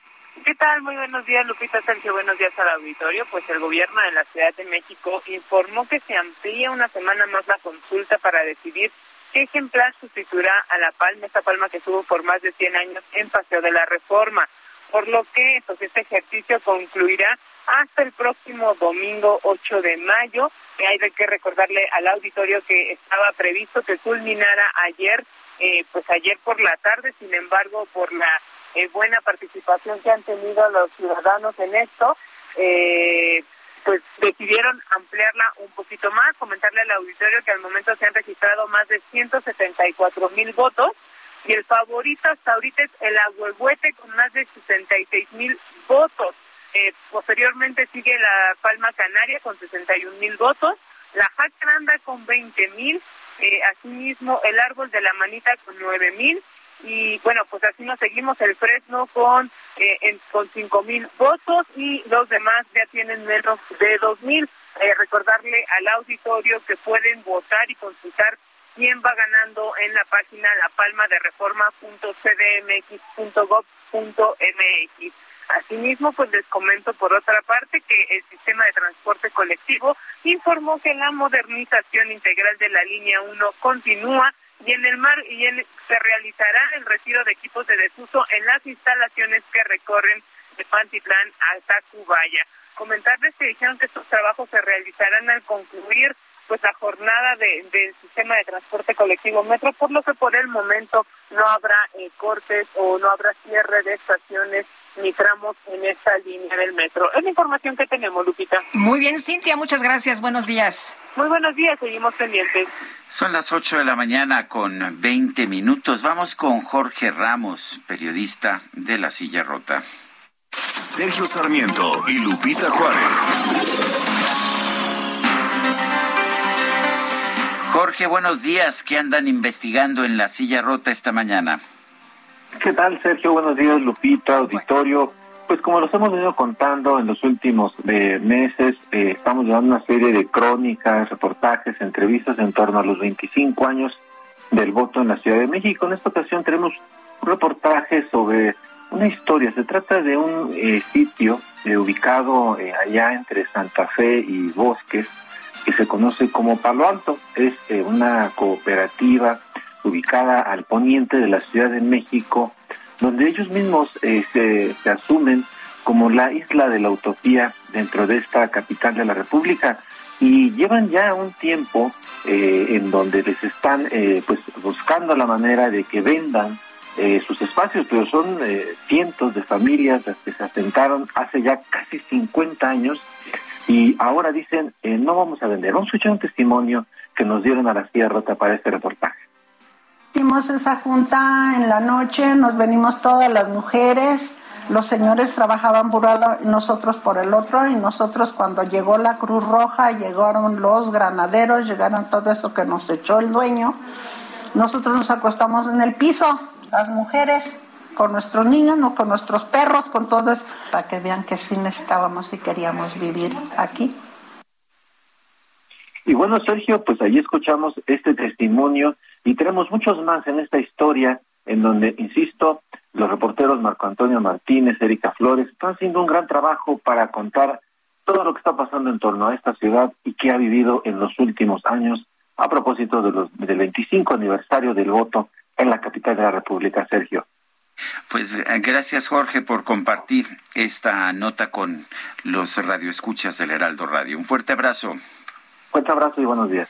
El coordinador de Morena en la Cámara de Diputados, Ignacio Mier, hizo un llamado a la oposición a serenarse, a analizar la reforma electoral. Y Elia Castillo, cuéntanos, danos detalles, ¿qué tal? Muy buenos días, Sergio Lipita, la saludo con gusto. Así es, pues el coordinador parlamentario de Morena en la Cámara de Diputados llamó principalmente a la oposición a analizar detenidamente la reforma electoral recién entregada por el eh, presidente Andrés Manuel López Obrador a la Cámara de Diputados. Eh, les pidió justamente que la analicen detenidamente luego de que pues ya anunciaron que votarán en contra de esta iniciativa presidencial que busca, entre muchas otras cosas, desaparecer el Instituto Nacional Electoral. Ignacio Mier los llamó a, no solo analizar la propuesta, sino a analizar muy bien el sentido del voto que darán a esta iniciativa. Dijo que eh, pues no se debe repetir lo que ocurrió con la reforma eléctrica, en donde las fracciones de oposición, recordemos, pues votaron en contra de esta propuesta presidencial. El coordinador eh, pues llamó también a, la militancia, llamó a los eh, legisladores eh, de la fracción parlamentaria de Morena también a analizar esta propuesta del presidente Andrés Manuel López Obrador. Y bueno, me recordó que para su análisis se harán eh, foros, está previendo que haya alrededor de 30 foros en torno a esa propuesta presidencial a fin justamente de analizarla detenidamente. Aseguró que con esta eh, propuesta del presidente Andrés Manuel López Obrador se garantizará certeza en los comicios electorales y aseguró, bueno, es en beneficio de los ciudadanos. Así que esperemos a ver eh, pues si atienden este llamado las acciones de oposición, quienes pues ya adelantaron que no darán su voto a esta reforma que calificaron de regresiva. Elia, muchas gracias. Muy buenos días. Muy buenos días. Son las ocho con veinticuatro minutos. Nuestro número para que nos mande mensajes de WhatsApp es el 55 2010 9647. Nosotros vamos a una pausa y regresamos.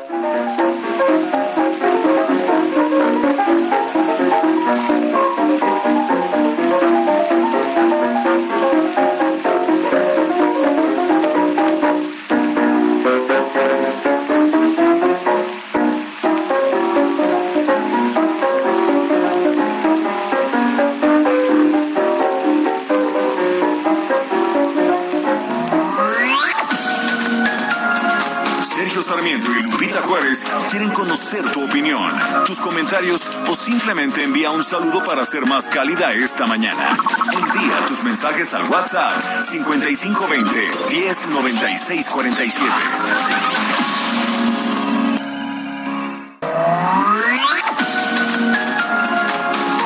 Continuamos con Sergio Sarmiento y Lupita Juárez por El Heraldo Jewelry isn't a gift you give just once. It's a way to remind your loved one of a beautiful moment every time they see it. Blue Nile can help you find the gift that says how you feel and says it beautifully with expert guidance and a wide assortment of jewelry of the highest quality at the best price. Go to BlueNile.com and experience the convenience of shopping Blue Nile, the original online jeweler since 1999. That's BlueNile.com to find the perfect jewelry gift for any occasion. BlueNile.com. Radio.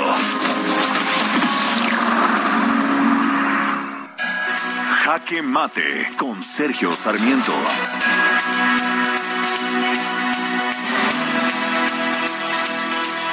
México tiene una envidiable oportunidad en estos momentos ante las medidas que el gobierno de Donald Trump impuso en contra de China y que no han sido revocadas por el presidente actual Joe Biden. México tiene la posibilidad de convertirse en el centro de las inversiones extranjeras del gobierno de los Estados Unidos, de las empresas de los Estados Unidos. Esto se llamaría nearshoring, sería traer cerca del mercado de consumo más importante del mundo, de la Unión Americana, las inversiones que actualmente se están haciendo allá en China. Sin embargo, pues esto no va a ocurrir si los inversionistas tienen miedo de invertir en nuestro país. Y la verdad es que estamos empezando a ver una serie de cuestionamientos allá en los Estados Unidos a medidas que está tomando el gobierno de México en contra de la, de la inversión, de la inversión extranjera, pero de la inversión privada en general.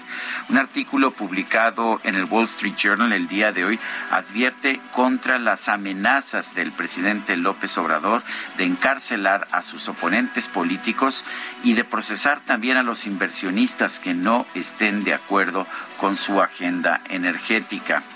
Es poco probable que esta matonería al estilo de Vladimir Putin termine en condenas, pero las denuncias penales presentadas ante el fiscal general pueden resultar en años de investigación, acoso e incluso detención preventiva. Eso es lo que señala este artículo escrito por Mary O'Grady en el periódico Wall Street Journal de Nueva York, que es el más influyente entre la comunidad de inversionistas de los Estados Unidos. Es importante que México cambie de señales. Es importante que el presidente López Obrador dé a conocer al mundo entero de que en México se respetan las leyes. Esto, por supuesto, por el bien de los inversionistas que llegan a invertir su dinero en México con la idea de que México es un país en el que se respeta el Estado de Derecho, pero también para el beneficio de los ciudadanos mexicanos, ya que un país sin inversión no puede ser un país que tenga prosperidad. Yo soy Sergio Sarmiento y lo invito a reflexionar.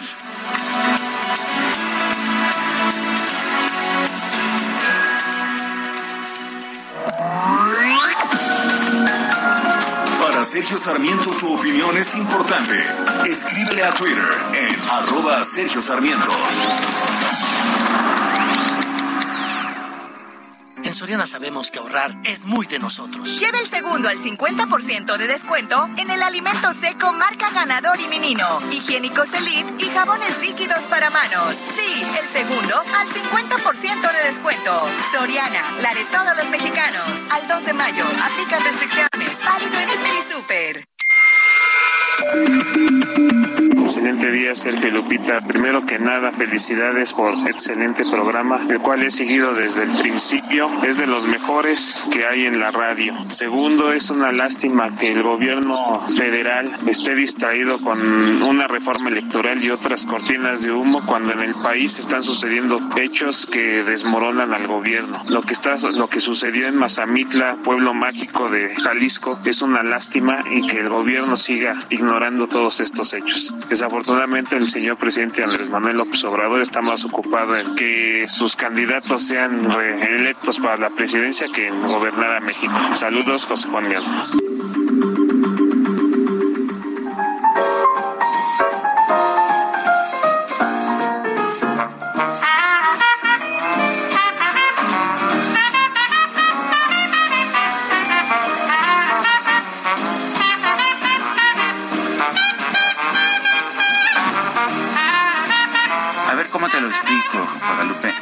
Estoy portando mal. Ah, no. No me estoy portando mal. si te vienen a contar, es como la traducción, ¿no? Si te vienen a contar cositas malas de mí. Manda todos a volar. Pero aquí, a ver, esta es una canción clave en la historia del jazz. Y es canción clave no solamente porque este es un clásico de Fats Waller, de 1929, cuando empieza precisamente el jazz en, Chicago, sino por la interpretación de Louis Armstrong, uno de los mayores trompetistas de toda la historia del jazz. Eh, vale la pena señalar que Louis Armstrong nació en Nueva Orleans, después se mudó a Chicago y fue uno de los grandes intérpretes del jazz de Chicago, y después se mudó a Nueva York y participó todavía en la revolución que Miles Davis y otros músicos del jazz llevaron a cabo en el jazz de Nueva York. De manera que es uno de esos músicos, pues que de alguna forma son un puente con toda la historia del jazz, desde Nueva Orleans, pasando por Chicago hasta llegar a Nueva York. Y aquí tenemos esta en que toca la trompeta Louis Armstrong, pero que también interpreta como cantante con esta voz de bajo que tenía. I don't stay out late, don't get a go. I'm home about eight, me and my radio. I miss me, amen, take it from me. Bueno, bueno, tengo otras eh, realidades al alternas. Se dice, tengo otros datos. Bueno, y tenemos muchas llamadas y, bueno, más bien muchos mensajes y agradecemos mucho, por supuesto. Dice Isaura García, ya me sentí, Sergio Sarmiento. Híjole, ¿y por qué? Pues dices que te sientes halagado que personas con el nivel de César Costa nos escuche. Yo llevo, uff, años escuchándolos. No tengo ese nivel, pero sí mucho cariño, ¿verdad, Lupita Juárez? Ay, pues yo lo que, lo que le puedo decir a Isaura es que nosotros le tenemos mucho cariño, hemos, hemos estado conscientes precisamente de, de, que nos ha escuchado, de que nos manda mensajes a través de Twitter y lo que le podemos decir, Isaura García, es que nosotros la queremos mucho, empezando por mí, y después con Lupita Juárez también la queremos mucho. Queremos mucho a cada uno de nuestros radioescuchas, sobre todo aquellos que nos han escuchado durante muchos años, como es el caso de usted. Y no, no hay que ser famosos para que tengan nuestro aprecio, nuestro cariño. Bueno, dice Soco Rodríguez, enhorabuena por el aniversario del Heraldo, por estos primeros cinco años. Ojalá conserven esta invaluable libertad de expresión que nos brindan. Mil gracias por la selección musical de este día. Gracias y buen inicio de semana. Gracias, Soco. Y vale la pena recordar que estamos escuchando música de jazz porque este 30 de abril, además de ser el Día del Niño, fue el Día Internacional del Jazz. Dice otra persona, es el profesor Fernández del Estado de México. Felicito al Heraldo de México y a todos los mexicanos que escuchamos a los mejores periodistas, Sergio y Lupita. Muchas gracias y nos eh, escriben desde Oaxaca. Eh, muchas felicidades, Dios les dé muchos años para tenernos bien informados desde la ciudad y puerto de Salina Cruz. Saludos a todos nuestros cuates allá en Oaxaca. Qué bueno que nos escuchan. Son las 8 de la mañana con 38 minutos. En Soriana, días de festejar a mamá. Lleva la lavadora Midea de 17 kilos de 7,599 pesos a solo 5,999 pesos. Y aprovecha un 25% de descuento en todo el departamento de hogar. Soriana, la de todos los mexicanos. Al 2 de mayo, aplican restricciones. Válido en Inter y Super. Tras la pandemia por COVID-19, el rezago escolar que padecen los niños y adolescentes mexicanos podría ser de hasta tres años. Juan Martín Pérez García es coordinador de Tejiendo Redes Infancia en América Latina y el Caribe. Lo tenemos en la línea telefónica. Juan Martín Pérez García, gracias por tomar nuestra llamada. Eh, ¿Qué tanto, qué, tan serio es este rezago que hemos eh, pues, obtenido durante la pandemia y qué posibilidades hay? ¿Qué tendríamos que hacer para revertirlo? Buenos días, Sergio Lupita. Muchísimas Buenos gracias. Días. Eh, sí, yo creo que tenemos que partir de que el último hecho de alto impacto para la vida de niños, niñas y adolescentes fue el largo confinamiento, cerca de año y medio donde los niños y niñas eh, quedaron en casa. Eh, no todo mundo tuvo la posibilidad, o diría al revés, la gran mayoría no tuvo la posibilidad de mantener eh, su comunidad educativa vigente, eh, se limitaron a través de eh, los contenidos en televisión con muy mala calidad y muy pocos lograron la interacción en el mundo virtual, fundamentalmente escuelas privadas. Esto llevó a, pues eh, voy a separarlo como en tres apartados puntuales. Uno, en términos cognitivos, hay una evidencia de que la actividad física, el movimiento, está directamente vinculado en niños y niñas al aprovechamiento cognitivo. Esta reducción, esta vida sedentaria, redujo también procesos cognitivos. Eh, ya están bastante documentados en otros países, en México esto no se ha investigado. Un segundo elemento que tiene que ver con la salud mental. El confinamiento también se asoció con los datos disponibles a un incremento de 100% en la violencia familiar, 50% eh, de delitos de abuso y de corrupción, 30% en corrupción de menores, de tal suerte que los espacios de cuidado fueron también lugares de alto estrés, de violencia y obviamente pues esto afecta cualquier posibilidad de concentración o aprovechamiento. Y tercero, el sistema educativo es analfabeta eh, virtual.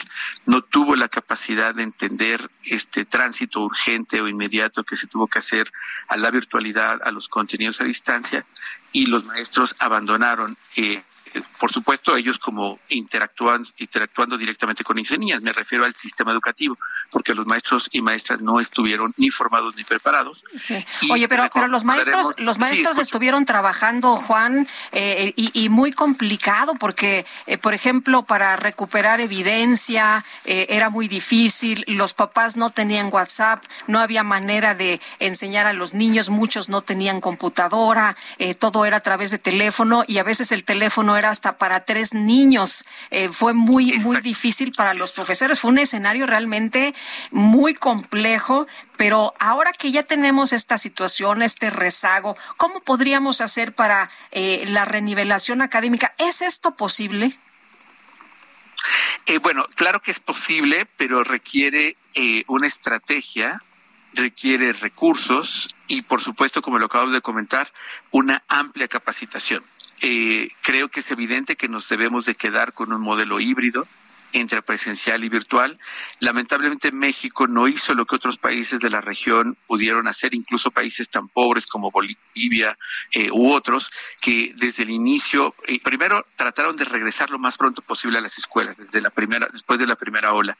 Segundo, no perdieron la comunidad educativa. Esto es clave, Sergio y Lupita. El aprendizaje no son libros, no es una computadora, es la comunidad educativa. Y cuando hablo del analfabetismo digital del sistema educativo, cruza por capacitación, por equipamiento y por recursos para que esto se pueda hacer. ¿Es viable? Sí, lo están haciendo otros países también. México no, y al contrario, es, eh, es, muy lamentable reconocer que incluso cerraron las escuelas de tiempo completo que tenían evidencia con el Coneval de mejorar el aprovechamiento escolar, no solamente también elementos de protección y alimentación, sino que en este momento es cuando más tenemos que hacer eh, que niños y niñas puedan tener acompañamientos con su maestro, su maestra, con apoyos extracurriculares, pero pues no se está eh, invirtiendo en ello y hay poco escenario para que esto pueda modificarse. Eh, afectando no solamente el interés de la escuela, porque esto se traduce en abandono escolar, los problemas económicos que están llevando que millones empiecen a abandonar la escuela, sino también en el comparativo internacional. Vamos a bajar niveles impresionantes en las pruebas de comparación internacional. Eh, yo quería preguntarte, Juan Martín, acerca de estas afirmaciones eh, del director de, eh, de la CEP, Marx Arriaga, en la mañanera hace algunos días, en el sentido de que se va a cambiar todo el enfoque de la educación en México, que dice que la educación es neoliberal y que ahora hay que hacer una educación más transformadora y más comunitaria. ¿Qué opinas? Pues Creo que ya muchos expertos y expertas han señalado que el señor Max Arriaga no tiene ninguna experiencia educativa. Eh, es una persona que tiene una narrativa eh, y una verborrea que no está sustentada con evidencia científica. Eh, es necesario, por supuesto, creo que todas y todos, principalmente los niños y niñas, urgen y necesitan una transformación del sistema educativo, pero esto no puede ser solo con palabras, eh, tiene que ser con evidencia, tiene que ser con recursos públicos y sobre todo con una amplia participación de los propios niños, niñas y adolescentes, que son 30 millones de estudiantes. Tenemos que superar esta mirada vieja de pensar que las personas adultas sabemos lo que tiene que hacerse cuando son ellos y ellas, y yo invito al público a que recuerde ¿Quién salvó el sistema educativo en la pandemia e incluso el teletrabajo? Pues fueron los propios niños y niñas que con sus habilidades tecnológicas y digitales ayudaron a papá, a mamá a conectarse al, teletrabajo, eh, pudieron mantenerse generando redes de, de comunicación y aprendizaje digital. Así es que pues lamentablemente tenemos a un merolico que dice cualquier cosa sin evidencia y que tristemente no es novedad, está siendo la característica de este gobierno federal. Juan Martín Pérez García, coordinador de Tejiendo Redes Infancia en América Latina y el Caribe, gracias por conversar con nosotros esta mañana. Gracias, Sergio. Gracias, Lupita. Hasta luego. Hasta luego. Muchas gracias. Muy buenos días. Bueno, pues eh, cifras del gobierno federal señalan que a febrero del 2022 en México se reportaron 312 mil fallecimientos por COVID-19. Sin embargo, el reporte de exceso de mortalidad de la misma fecha indica que el número asciende a casi 700 mil decesos. Tenemos un libro aquí con nosotros que se llama Las vidas que no contaron. ¿Cuántos mexicanos murieron realmente en la pandemia? Es de la doctora Lore Oriane Jiménez Faibi, autora de Un daño irreparable, donde hablaba pues de las acciones de este gobierno en el tema de la pandemia que nos llevaron pues a estas cifras. Doctora, ¿qué tal? Qué gusto saludarle esta mañana. Muy buenos días. ¿Qué tal? Muy buenos días, Lupita, Sergio. Un placer estar en su programa. Eh, doctora, cuéntenos sobre, pues eh, hay, varios puntos que usted toca en su libro, pero me, me, gustaría que empezáramos con este famoso quédate en casa que usted eh, retoma, pero también le pone hasta que te falle la respiración. En realidad, esto fue lo que llevó a que mexicanos pues murieran más de lo que uno pudiera esperar de esta pandemia si hubiera estado bien controlada. Pues este es uno, uno de los puntos que llevaron a mucha gente innecesariamente a morir, porque el mensaje durante pues todo el primer año de la pandemia por parte del vocero, el subsecretario López Gatel, fue decirle a la gente quédate en casa, quédate en casa y no vayas al hospital hasta al menos que tengas dificultad respiratoria, ¿no? Pero eh, sabíamos desde entonces que COVID-19 era una enfermedad que podía tratarse con bastante éxito siempre y cuando los tratamientos se dieran de forma temprana. Es decir, eh, una vez que la persona ya tenía problemas, dificultad respiratoria, es muy complicado ahora sacar a la persona adelante em, eh, porque los tratamientos a nivel hospitalario y sobre todo a nivel crítico ya son como esfuerzos realmente desesperados por salvar la vida, mientras que el tratamiento temprano hubiera salvado muchas vidas. Lo que pasó finalmente es que este mensaje llevó a la gente a no acudir al hospital hasta que ya era demasiado tarde para poder hacer algo por ellos. Entonces, esto se puede, eh, es fácil evidenciar esto con datos. Si vemos que en México el tiempo promedio de hospitalización durante el primer año, año y medio de la pandemia, son tiempos muy cortos, de ahí que las camas, pues había disponibilidad de camas porque la gente llegaba pronto al hospital a morirse, es decir, llegaba al hospital a morirse eh, muy pronto porque llegaba ya con la enfermedad demasiado avanzada. Entonces, esta sin duda pues no es la única causa, pero es una de las causas eh, realmente más, eh, pues más lamentables, más imperdonables, de por qué muchas vidas se perdieron eh, durante la pandemia aquí en México. sabemos sabemos que hubo muchas más muertes en, pues en todos los países del mundo de las que realmente se registraron pero en México parecen ser más a qué se debió que fueran más las muertes ah, excedentes de las muertes que se registraron como producto del covid Sí, bueno, se debe a que hay muy, es decir, la diferencia entre las muertes oficiales y las muertes reales se debe sin duda a un esfuerzo concertado y sistemático de opacidad y de falta de transparencia de nuestras autoridades. Este, esto se ha vuelto más notorio conforme la pandemia ha ido avanzando. Es decir, eh, en, no sé si el auditorio está consciente de esto, pero hay muchos datos que se venían actualizando de forma regular, de forma este, constante acerca de la pandemia que ahora se han dejado de actualizar. Es decir, eh, las cifras, por ejemplo, de casos y de funciones eh, del personal de la salud. Era un dato que se actualizaba semanalmente, después quincenalmente y desde el 25 de octubre del año pasado no se ha vuelto a actualizar. Quiere decir que llevamos siete meses sin tener ese dato. El exceso de mortalidad que se actualizaba oficialmente, es decir, la, el reporte oficial del exceso de mortalidad, se actualizaba cada mes, mes y medio, y ahora no tenemos una actualización desde el primero de enero, es decir, la última actualización que se tiene tiene cifras del primero de enero de este año, o sea que vamos para eh, ya son cuatro meses que no se actualiza y peor todavía habían bases de datos abiertos de exceso de mortalidad y ahora ese sitio del gobierno de México se ha cerrado, ya no hay acceso al sitio donde se pueden descargar, donde se podía descargar la base de datos eh, abierto, de, abiertos de, exceso de mortalidad. Doctora, ¿ya se terminó todo? ¿Ya, ¿Ya se acabó todo? ¿Ya estamos bien? No, de ninguna manera. La pandemia sigue, la pandemia sigue activa. y de hecho en algunas partes del mundo con repuntes. Lo que sucede aquí es que se está procurando cerrar los ojos y dejar hablar dejar de hablar de la pandemia, pero el problema no se termina este ignorándolo. El problema se termina cuando se toman las acciones necesarias para llevarlo a buen fin. Y en este momento lo que el gobierno de México hizo fue declarar arbitrariamente el fin de la pandemia cuando esto no es así y pone vidas en riesgo porque no le está dando a la población la información indispensable para saber cuál es la situación real de la pandemia en nuestro país. Eh, doctora, ¿cuál fue el principal error que se cometió? Eh, ¿No aislar lo suficiente? ¿No tomar pruebas? Eh, no sé, ¿cuál, ¿cuál piensa usted que fue el principal o cuáles fueron los principales errores?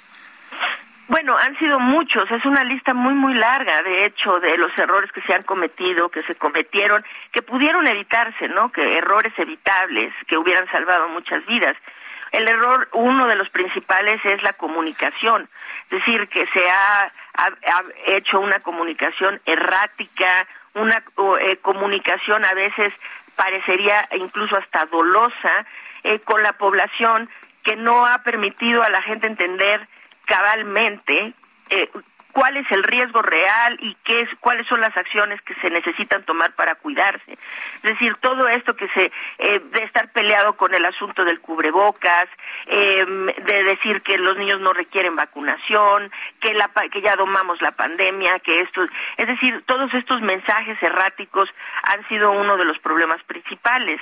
En términos del manejo epidemiológico de la pandemia, pues eh, importantemente la falta de transparencia en los es decir, no hay datos, hay una muy mala calidad de datos y cada vez menos datos que se dan y toda esta opacidad realmente es muy problemática. Pero además de la falta de, información, ha sido un problema de vigilancia epidemiológica, es decir, que no se ha eh, hecho suficientes pruebas para entender exactamente cuánta gente realmente está infectada en las poblaciones para poder tomar acciones para contener la dispersión de contagios. Doctora, ¿qué tanto fue el tema político? Porque pues sabemos que el doctor Alcocer pues es una persona muy preparada, que el doctor Hugo López Gatel pues también es un médico eh, reconocido, pero eh, ¿qué, ¿qué, pasa con este con, con este momento de, del COVID? ¿No le dijeron al presidente, no le informaron o, o o, qué fue? ¿Fue por la ambisconería, como se menciona en una parte del libro? Sí, bueno, eh, creo que la politización de la pandemia ha sido uno de los problemas centrales desde que inició. Es decir, no puede ser posible, ningún médico puede eh, razonablemente eh, hablar en contra del uso del cubrebocas, para una enfermedad que se transmite por la vía aérea, ¿no? Para prevenir una enfermedad que se transmite por vía aérea. Sin embargo, pues López Gatel lo ha hecho. ¿Y por qué? Pues sí, porque el presidente de la República no le da la gana ponerse un cubrebocas y había que eso de alguna manera disculparlo o dar una este una explicación a eso, ¿no? Cuando el doctor Alcocer dice que él no va a vacunar a sus niños porque a sus nietos y, y, y da una explicación que realmente ningún médico podría razonablemente dar esa explicación que es eh, que el sistema inmune de los niños puede verse afectado por la vacunación cuando sabemos que eh, precisamente es la vacunación lo que ha protegido a las infancias durante décadas, ¿no?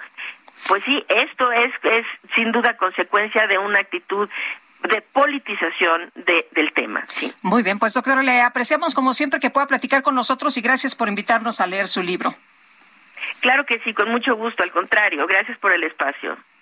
Vamos a una pausa y regresamos. Sergio Sarmiento y Lupita Juárez quieren conocer tu opinión, tus comentarios o simplemente envía un saludo para ser más cálida esta mañana. Envía tus mensajes al WhatsApp 5520 109647.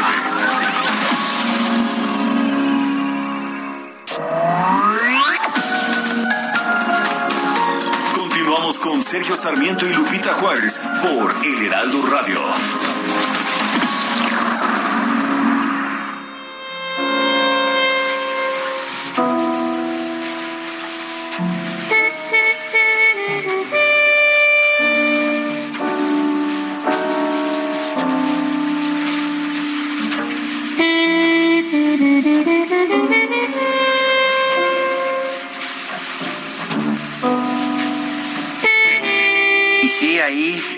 22 de abril de 1959 la gente se preguntaba, ¿y esto es jazz?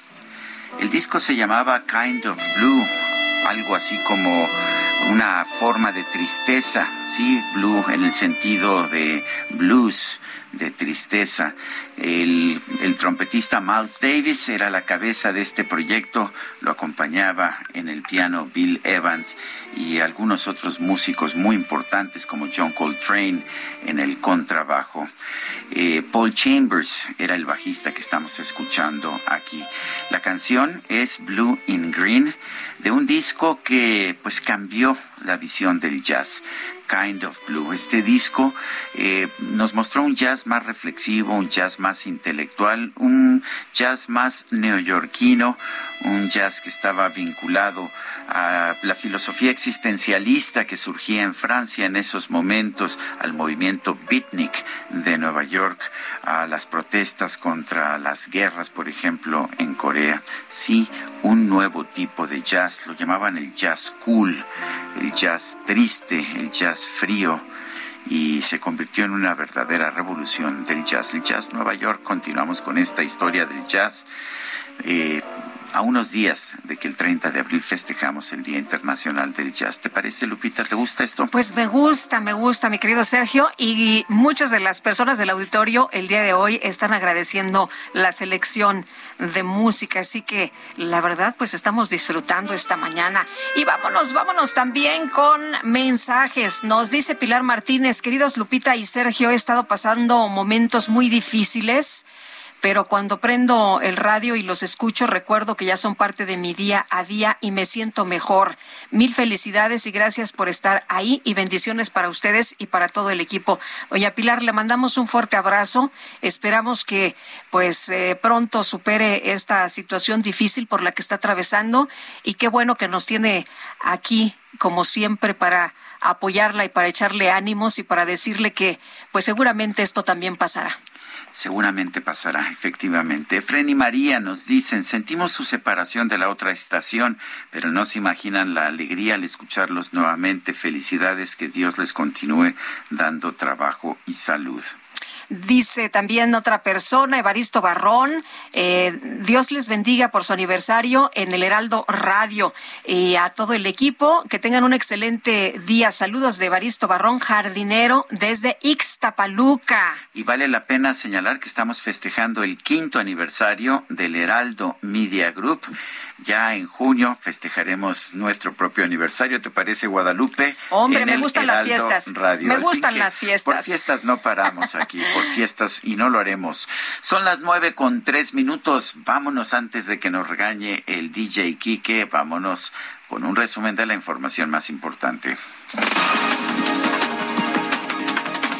Desde Palacio Nacional, el director del Instituto Nacional de Antropología e Historia, Diego Prieto, informó que hasta el momento se han registrado más de 23 mil hallazgos arqueológicos en la ruta del tren Maya.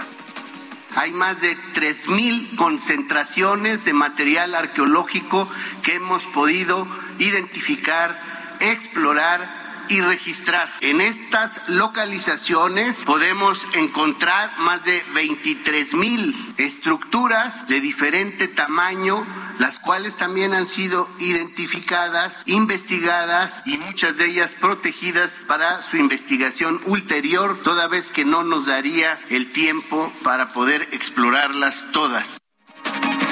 Presidente López Obrador calificó como lamentable el caso del joven Ángel Yael, estudiante de la Universidad de Guanajuato, presuntamente asesinado por un elemento de la Guardia Nacional. Caso pues lamentable y enviar pues nuestra solidaridad a los familiares y decirles que tengan confianza porque no va a haber impunidad. Hubo al inicio una investigación, a mí me informaron el jueves ya tanto en la Guardia Nacional como en Marina, en la Defensa, en Seguridad Pública, ya saben que se tiene que castigar a los responsables, que no hay impunidad. El exgobernador de Nuevo León, Jaime Rodríguez Calderón, el Bronco, fue trasladado del penal 2 de Apodaca al Hospital Universitario de Monterrey para someterlo a exámenes médicos de emergencia. El Instituto Electoral de la Ciudad de México informó que este domingo concluyó la votación de proyectos de presupuesto participativo con un reporte de 92 incidentes que no afectaron el desarrollo de esta jornada. Las autoridades de Ucrania confirmaron que el ejército ruso realizó distintos bombardeos en las regiones de Kharkov y Donetsk, con un saldo de por lo menos ocho civiles muertos. Las autoridades sanitarias de China anunciaron que en la ciudad de Beijing se va a reimponer el requisito de presentar una prueba negativa de COVID-19 al ingresar a lugares públicos. Si se levanta tarde, dice que le falló el internet. Ay, esto del home office. En redes sociales se hizo tendencia el nombre del presidente municipal de Monterrey, Nuevo León, Luis Donaldo Colosio, debido a que este fin de semana dirigió una sesión de cabildo, pero lo hizo vía Zoom desde un restaurante durante su visita a Nueva York para participar en la Asamblea Mundial de Gobiernos Locales y Regionales. Algunos internautas aseguraron que el funcionario se encontraba en estado de ebriedad. Sin embargo, Colosio Riojas señaló estos señalamientos. Con el desmadre que traen sus hijos ni descanso. Perdón.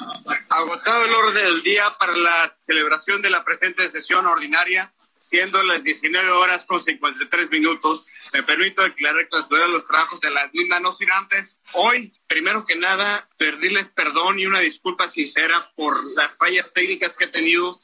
Precisamente estaba en una serie de reuniones, no me encontraba en estado de inconveniente, nada más que tuve un inconveniente técnico y eso fue lo que se reflejó. Y como tengo otros datos, Bueno, vamos a, platicar de, un, tema que ha consternado a prácticamente todo el país. Eh, un juez decretó el auto de no vinculación a proceso y ordenó la libertad del elemento de la Guardia Nacional que presuntamente asesinó al estudiante Ángel Yael Ignacio Rangel, estudiante de la Universidad de Guanajuato. Vamos a, a platicar de nueva cuenta y le apreciamos mucho que nos tome la llamada otra vez a Luis Felipe Guerrero. Él es rector general de la Universidad de Guanajuato. Señor rector, muchas gracias nuevamente, muy buenos días. Preguntarle cómo ve usted la declaración del presidente esta mañana en el sentido en el que señala que no habrá impunidad en este caso. ¿Ustedes qué, creen? ¿Qué, ¿Qué piensa usted? Sí, nosotros desde que sucedió el hecho y que dialogamos incluso con ustedes, nuestra postura fue que, que, el acontecimiento era mucho más complejo, que no considerábamos que era solamente que una persona de manera unilateral hubiese disparado un elemento de la guardia, y hubiese privado de la vida a un compañero y lesionado a otra, sino que lo sustituimos. Fue prácticamente un ataque a un grupo de estudiantes. Eh, de tal manera que lo que determinó el juez el, sábado fue en relación con el, el elemento que estaba detenido. Ese elemento que estaba detenido, el juez determina que aunque haya disparado, no se actualiza la tentativa. Nosotros, con la posibilidad que nos da el Código Nacional de Procedimientos Penales, en cuanto a, al acompañamiento que damos a la víctima, el grupo de profesoras y profesores de la universidad, de la línea de derecho penal, ayudaremos para impugnar esa resolución. Bien, pero eso fue el sábado. El día de ayer, la, eh, el, el, el, juez de control eh, declara una un receso de una audiencia con respecto de otro elemento, otro, no el, el que tenían detenido. Hay otro elemento ahora en el que se le formuló la imputación por parte de la Fiscalía General de la República, pero esa imputación es por homicidio calificado y por tentativa de homicidio con respecto de otros tres estudiantes, e incluye a la estudiante lesionada, puesto que se deriva que el acto es mucho, es más grave que las solas lesiones, sino tentativa de homicidio calificado. se suspendió la audiencia, se reanudará el viernes y esto nos lleva a un escenario, reitero, mucho más complejo, donde no fue solamente un elemento, sino que por lo menos ahora íbamos dos elementos. Ese es lo que ese es el estado que guarda el caso. Por supuesto que hubo el sábado eh, eh, una gran consternación porque esto que si solamente habían detenido no coincidía con lo que se había manifestado por parte de la Guardia Nacional. Ahora el escenario es otro eh, que nos ubica justo lo que hemos insistido, que es mucho más complejo el acontecimiento desafortunado que sucedió. Eh, eh, señor rector, ¿usted qué piensa que sucedió? Eh, ¿Y qué piensa de esta decisión del juez de no vincular a proceso pues al primero de estos ah, miembros de la Guardia Nacional? Bien, al día de ayer, hasta el día de ayer, nosotros insistimos desde el viernes, pero hasta el día de ayer nos proporcionaron la carpeta de investigación. vamos a analizar con mucho cuidado ver qué otro tipo de aristas se pueden derivar. Lo que por la información que nosotros tuvimos, porque llegamos al, a la sede, donde a unos metros quedó el vehículo donde iba nuestro compañero este estudiante y otros estudiantes también, por la información primera que tuvimos es que lo que sucedió, no sabemos pues otros detalles, pero lo que sí es un hecho, lo que sí alcanzamos a derivar es que, que fue eh, una agresión por parte del mente de la Guardia Nacional. Hay que ver los alcances todavía de esa agresión, puesto que hay tan solo ahora hay una diferencia significativa entre que hay un solo que haya sido un solo elemento que haya disparado a que por lo menos haya dos elementos. Por un lado, por otro, esta segunda imputación en cuanto a que ya nos orille a homicidio calificado y tentativa de homicidio calificado, obviamente pone de manifiesto una mayor gravedad del hecho. Nosotros esperemos que, que, continúe con la con la con la investigación que se resuelva lo que tiene que conforme a derecho y conforme a la gravedad del acto el próximo viernes y que la, que, la resolución en segunda instancia, derivada de la impugnación que haremos de la resolución que dice que no hay tentativa con respecto de esa persona que disparó, esperemos que tenga un desenlace diferente. Eso es lo que podría sostener ahora. Habría que ver detalles de la carpeta de investigación, también habría que ver ahora cómo se resuelve el próximo viernes. Eh, eh, señor, en el caso de, del personal jurídico de la universidad, ¿es quien está llevando a cabo la integración de, esta carpeta, quien está dando seguimiento? No, esto es atribución exclusiva de la Fiscalía General de la República. Lo que establece el Código Nacional de Procedimientos Penales, así eh, como la Ley de Atención a Víctimas, es que puede haber asesoría a la víctima y que incluso se posibilita que se pueda impugnar una resolución. Es lo que a nosotros nos corresponde, nada más. O sea, ¿ustedes como universidad van a apelar la resolución? Eh, sí, por supuesto. Eh, más bien, eh, la asesoría jurídica que está brindando a la víctima con profesoras y profesores de la Universidad de Guanajuato. Muy bien. Pues le agradezco y le agradecemos, rector, que haya platicado con nosotros esta mañana. Muy buenos días. Muchísimas gracias. Muy buenos días. Hasta luego, Luis Felipe Guerrero Agripino, rector general de la Universidad de Guanajuato. Lo que preocupa es que empieza la información a sugerir que no se trató de un simple pues disparo por coincidencia o eh, un disparo eh, que no haya sido mm, adrede. Eh, todo parece indicar que es un ataque, eso es lo que está señalando el rector general de la Universidad de Guanajuato y por eso preocupa la liberación del primer elemento. En fin, vamos con otros temas. El exgobernador de Nuevo León, Jaime Rodríguez, fue trasladado de nuevo a un hospital por complicaciones médicas. Daniela García, cuéntanos. Muy buenos días, Sergio Lupita. Pues sí, el día de ayer se dio el traslado nuevamente del exgobernador de Nuevo León a un hospital de la localidad, ya que se reporta grave de salud nuevamente. Fue ingresado ayer al hospital universitario por recomendación de doctores, quienes consideraron desde la noche del sábado que necesitaba ser trasladado a recibir atención médica por complicaciones de salud. Recordar que él se encuentra desde hace 45 días, 46 días, discúlpame, en el penal 2 de Apodaca, desde hace, eh, en esta, eh, acusado de delitos relacionados a temas electorales y abuso de autoridad. Sin embargo, la recomendación médica y ordenada por un juez el sábado en la noche fue que el, el exgobernador acudiera a un hospital privado. Sin embargo, las autoridades de seguridad del Estado optaron por trasladarlo a un hospital público, lo que ha generado que el equipo legal del exmandatario reclame que debe ser atendido en un hospital privado, por lo que se analizan las opciones. Por el momento, bueno, el exgobernador fue atendido por especialistas para realizarse una colonoscopía y alguna valoración de cardiología, entre otros estudios. Permanecerá bajo observación desde el día de ayer y se valorará posteriormente cuáles serán las acciones a tomar. Se, espera que el exgobernador regrese al penal 2 de Apodaca para continuar con su prisión preventiva oficiosa que tiene, como les comentaba, desde hace 46 días. Ayer los abogados del exgobernador aseguraron que el traslado al hospital público es un claro desacato de las órdenes judiciales emitidas la noche del sábado y una violación a los derechos humanos del Bronco. Y bueno, tanto la eh, esposa del exgobernador Adelina Dávilos como el exsecretario eh, durante su mandato, exsecretario de Salud durante su mandato, Manuel de la O. Cavazos, alertaron que se trata de un show mediático y advirtieron que su estado de salud sí es grave, incluso revelaron que ha perdido 15 kilos en nuestros 45 días que ha estado internado en el hospital. Así que bueno, es la información que tenemos específicamente sobre el caso del exgobernador, quien se encuentra todavía en este momento, es la información que tenemos, internado en un hospital aquí en la localidad. Daniela García, muchas gracias. Al contrario, seguimos pendientes muy buenos días. Este domingo, en otros temas, en el centro de Mazamitla, Jalisco, este pueblo mágico, se registró un enfrentamiento, se localizaron tres hombres sin vida, hubo bloqueos, en fin, estuvo muy grave, la gente corría, pues imagínate nada más fin de semana y además un lugar tan turístico. Las autoridades informaron que se trató de un enfrentamiento entre miembros del crimen organizado y vamos a platicar con Jorge Magaña, alcalde de Mazamitla, allá en Jalisco. Don Jorge, gracias por platicar con nosotros esta mañana para que nos cuente qué fue exactamente lo que se vivió, qué, qué fue lo que pasó. Hola, buenos días. Buenos días. Sí, claro, mire, como lo comentaba, esto se refirió a un enfrentamiento entre grupos del crimen organizado en las cercanías con la cabecera municipal alrededor de la una de la tarde. ¿Y qué fue lo que pasó? Eh, eh, ¿Hubo bloqueos? ¿Qué, ¿Qué fue lo que originó todo este caos? ¿Se tiene información? ¿Y cómo amanecen hoy las cosas? Porque tenemos entendido que hasta se le pidió a la gente que no saliera de sus casas.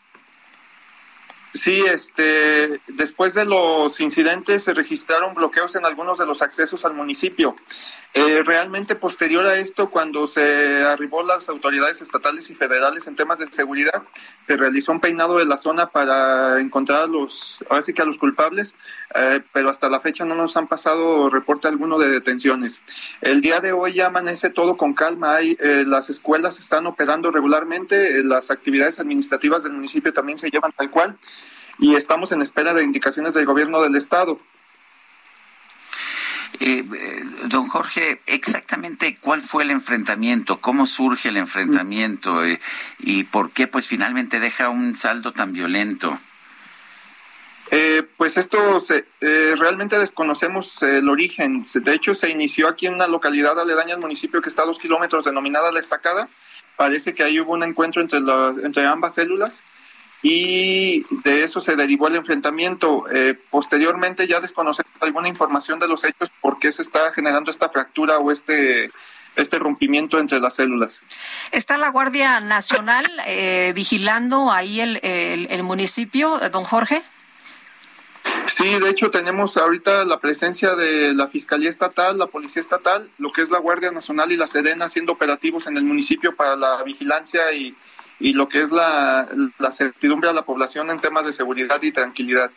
Pero nos decía usted que ya todo está con normalidad, la gente está yendo a la escuela, están yendo al trabajo, está es como un día de actividad cotidiana.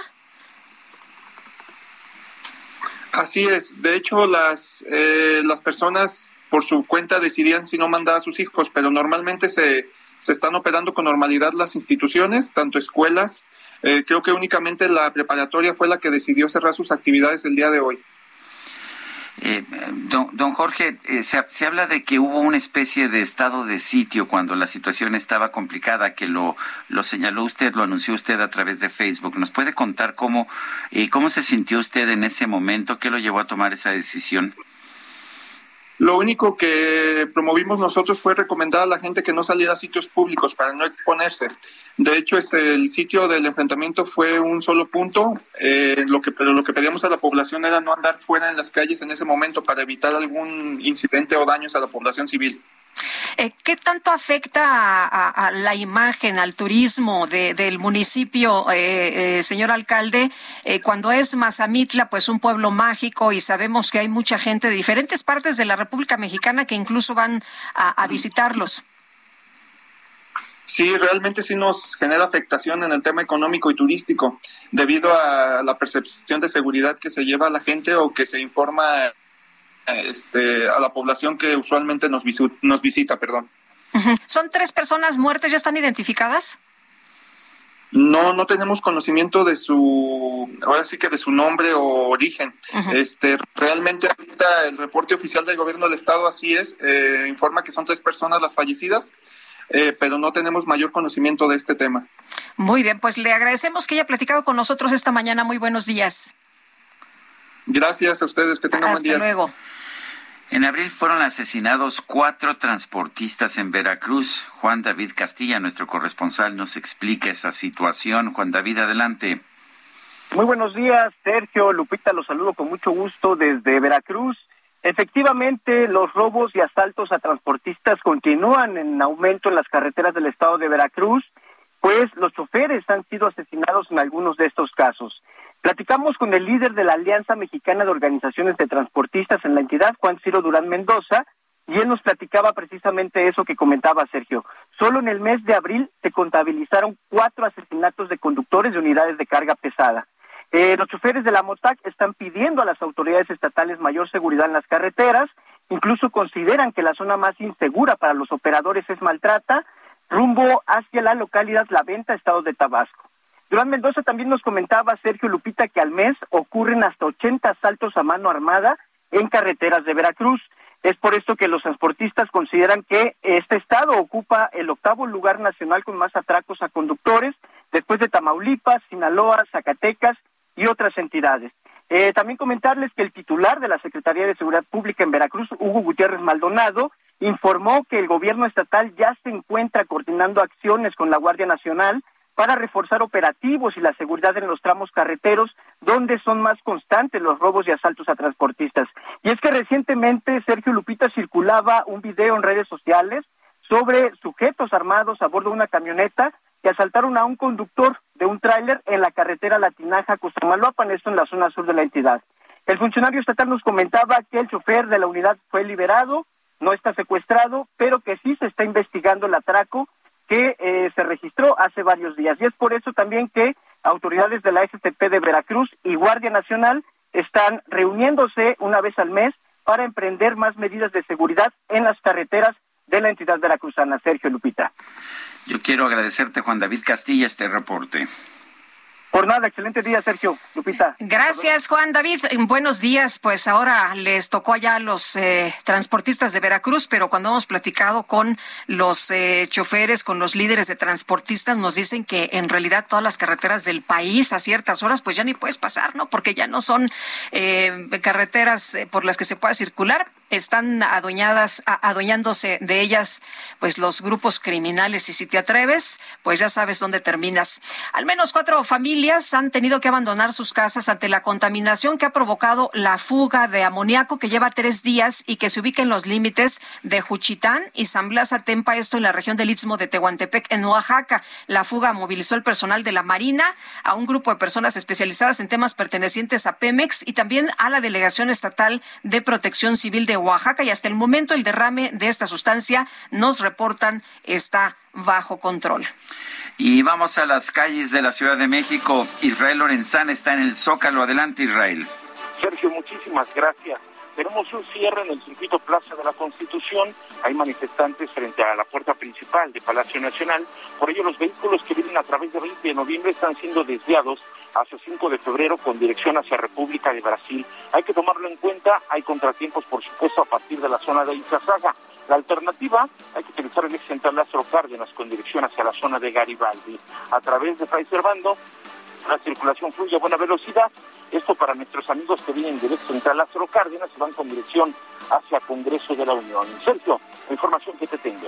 Gracias, Israel Lorenzana. Son las nueve con veinticuatro minutos. Nuestro número para que nos mande mensajes de WhatsApp 55 20 10 96 47. Regresamos.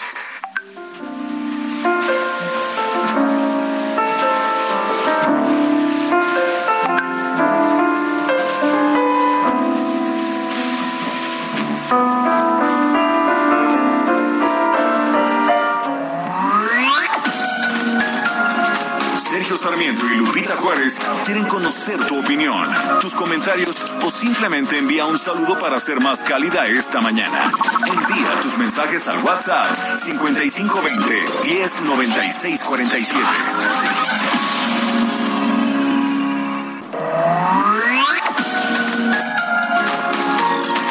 Con Sergio Sarmiento y Lupita Juárez por El Heraldo Radio. Gastrolab, historia, recetas, materia prima y un sinfín de cosas que a todos nos interesan. Hola amigos del Heraldo Radio, no sé si ustedes saben hacer una salsa de molcajete, pero la verdad es de que con seis ingredientes que encontramos en el refri de manera muy sencilla, podemos hacer una espectacular. Lo primero es tener un par de jitomates, un cuarto de cebolla medianita que vamos a meter al comal o al sartén para que vaya agarrando color, un diente de ajo, unas ramitas de cilantro que si tienen cilantro criollo es espectacular, un par de chiles serranos y un poquito de sal. Lo primero es que vamos a moler las ramitas de cilantro de preferencia criollo junto con el ajo y la sal en todo el molcajete para que vaya agarrando sabor. Posteriormente vamos a poner los chiles serranos, la cebolla y al final el jitomate para que quede en trozo grande. Bueno, pues esta receta y muchas más de salsas espectaculares hechas en molcajete las vamos a encontrar en gastrolabweb.com, así que no pierdan el tiempo y échenle un buen ojo. En Soriana sabemos que ahorrar es muy de nosotros. Aceite de soya Nutrioli en botella de 850 mililitros a 29 pesos con 100 puntos. O 5 por 4 en todas las leches saborizadas de 190 o 200 mililitros. Sí, 5 por 4 Soriana, la de todos los mexicanos. Al 2 de mayo, aplican restricciones. Válido en Hiper y Super. Se você disser que eu desafino amor, saiba que isto em mim provoca imensa dor. Só privilegiados têm ouvido igual ao seu. Eu possuo apenas o que Deus me deu. Se você insiste em classificar meu comportamento diante musical. Eu mesmo mentindo devo argumentar isto é bossa nova, que isto é muito natural. Estamos escuchando en este momento Desafinado de Antonio Carlos Jobim en la voz de George Gilberto. Esta, esta y otras canciones como La chica de Ipanema se mezclaron con el jazz, un jazz más comercial que ofrecían intérpretes como el saxofonista Stan Getz, quien entrará con su saxofón en unos momentos más. Era un jazz más amable, más comercial, distinto del, del jazz que era, digamos, la característica de los medios intelectuales de este momento, pero precisamente por ser más comercial tuvo un gran éxito. Vamos a esperar un momento escuchar el saxofón de Stan Getz. Você com a sua música esqueceu o principal. Que no peito dos desafinados, no fundo do peito, bate calado. No, sé- no sé si nos dé tiempo ya de escuchar este. Entra por ahí Creo el, que ahí el viene, sax ahí viene, ahí viene ya. Bate um coração. Ahí está, Stan Getz en el saxofón. Un gran saxofonista, eh, un poco despreciado por los músicos de jazz por su comercialismo, pero me parece que en De los más calidad importantes, ¿no? Eh, pues eh, no se lo preguntes a los jazzistas, pero eh, de los más porque era saxofonistas era del jazz, sí. eh, en un momento en que había saxofonistas como John Coltrane, como Jerry Mulligan, como, en fin, saxofonistas que realmente le hicieron del jazz un- una música en que, sobre todo en el cool jazz, en que había muchísimo saxofón. Los más importantes, John Coltrane y ah, Jerry Mulligan. Bueno, tenemos, tenemos mensajes. Amy Shehoa dice, yo también les escribo diario sin falta porque los quiero y son súper profesionales. Saludos cariñosos. Gracias a nuestra querida Amy Shehoa. Dice una persona que me pide no revelar su nombre, dice, tiene razón la doctora, se refiere a la doctora Lori Ann Jiménez Faibi. Realmente el gobierno podría ser demandado por genocidio, ojalá, eh, pues ojalá que este que estemos conscientes de esa situación. Alfredo Ávila Nava desde Chalco nos dice muchas felicidades por un año más en el Heraldo en el Heraldo Media Group. Pues sí, está el Heraldo Media Group cumpliendo cinco años, sus primeros cinco años, como dicen, y contando. Y dice otra persona, escuchándolo, soy como siempre, soy el doctor Santoyo de Santa María la Ribera. Mi comentario de hoy es en relación al espécimen de la palmera del Paseo de la Reforma. Hay que pedir la opinión de los expertos para saber cuál es el más adecuado en cuanto a mantenimiento y recursos de agua, hasta donde sea el agüehuete requiere mucha agua. Saludos, gracias y hasta pronto. Sí, el agüehuete requiere mucha agua, sin embargo es endémico de esta zona. las palmeras, como la palmera canaria, que era la palmera de, de esa glorieta, no requieren de tanta agua, aunque tienen raíces muy largas eh, que pues que toman toda el agua, por eso crecen tanto, porque tienen raíces muy largas, eh, pero, pero no es una planta endémica de la zona. Yo coincido en que deberían ser finalmente los ah, especialistas los que decidieran y no pues nosotros que a lo mejor nos gusta un árbol en vez de otro, una palma o una huehuete o una jacaranda. La jacaranda propuesto tampoco es originaria de estos lugares. El ahuehuete sí, eh, y sí utiliza mucha agua el ahuehuete, pero también hay que recordar que esta es una zona en donde llueve mucho, tenemos una primavera seca, pero llueve bastante en la Ciudad de México. Por eso, precisamente, los ahuehuetes eran originarios de esta zona.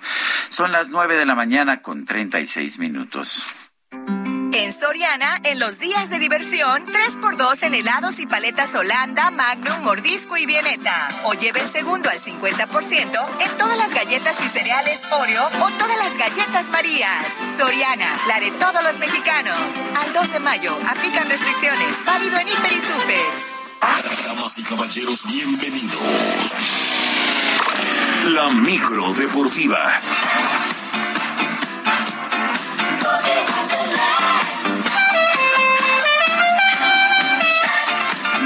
Bueno, pues la micro deportiva no viene con ánimo de jazz, viene más bien con ánimo de, de dance, efectivamente. Julio Romero, ¿qué nos tienes? Adelante.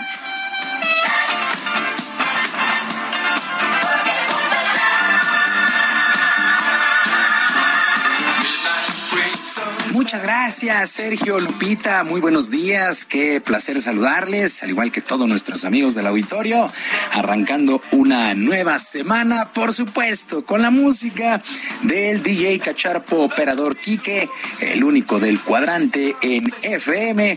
Bueno, así las cosas, así estamos arrancando. Y por supuesto, pues echando lámina informativa. Qué fin de semana hemos vivido, ¿eh? Hay muchísimas cosas que platicar. Y arrancamos con el fútbol mexicano porque llegó a su fin la temporada regular en el torneo de clausura y quedaron definidos los duelos del repechaje. La Franja del Puebla estará enfrentando al equipo de Mazatlán. Las Chivas Rayadas del Guadalajara contra los Pumas de la Universidad, que este domingo derrotaron al Pachuca y amarraron su boleto. Los Rayados del Monterrey estarán enfrentando al San Luis y Cruz Azul contra Necaxa. Son los duelos de repechaje del lugar 5 al 12 de la tabla general. Los que van de manera directa, el Pachuca, líder general de la competencia, 38 puntos, Tigres con 33, el Atlas es tercero con 27 y las Águilas del América llegaron a 26 puntos y amarraron el cuarto sitio tras su, eh, su empate sin goles este fin de semana contra Cruz Azul. Por cierto, el técnico interino de las Águilas, Fernando Ortiz, tomó al equipo en el último lugar y ya lo metió de manera directa a los cuartos de final. Favorito el América, por supuesto. Esto significa que tendrán una semana de descanso y lo tratarán de aprovechar al máximo. Escuchamos a Fernando Ortiz, técnico de las Águilas.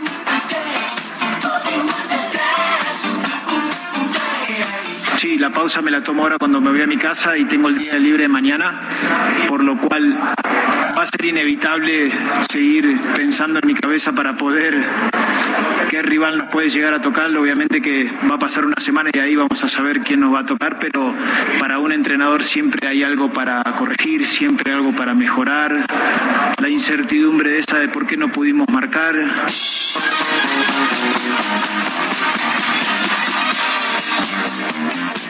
Por cierto, quedaron fuera los Esmeraldas de León, el Santos Laguna, los Diablos Rojos del Toluca, los Gallos Blancos del Querétaro, los Cholos de Tijuana y los Bravos de Juárez, el equipo de Juárez FC. Mientras tanto, en España, título 35 del Real Madrid, que este fin de semana se impuso 4 por 0 al español. Con este resultado, los merengues pues lograron el título ante su afición en el estadio Santiago Bernabéu. Uno de los mejores jugadores de la campaña, sin duda, para el Madrid, el croata Luka Modric, quien espera que este título sea una verdadera inyección de ánimo para el duelo de vuelta de la Champions el próximo miércoles ante el Manchester City. Hay que recordar que los ingleses llegan con ventaja de cuatro goles por tres. Escuchamos a Luka Modric.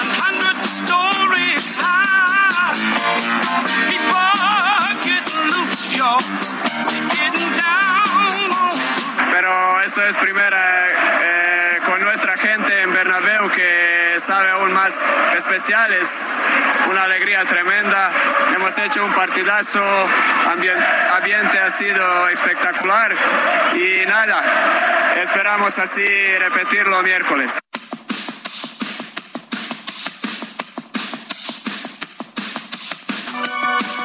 Por su parte, el Barcelona venció 2 por 1 al Mallorca, este Mallorca de Javier Aguirre. El Athletic de Bilbao sorprendió 2 por 0 al Atlético de Madrid. Por cierto, Héctor Herrera saltó como titular 65 minutos con el Atlético, pues ya los últimos minutos de Héctor Herrera con el Atlético de Madrid. Para el día de hoy, a las 2 de la tarde, el Getafe estará enfrentando al Betis.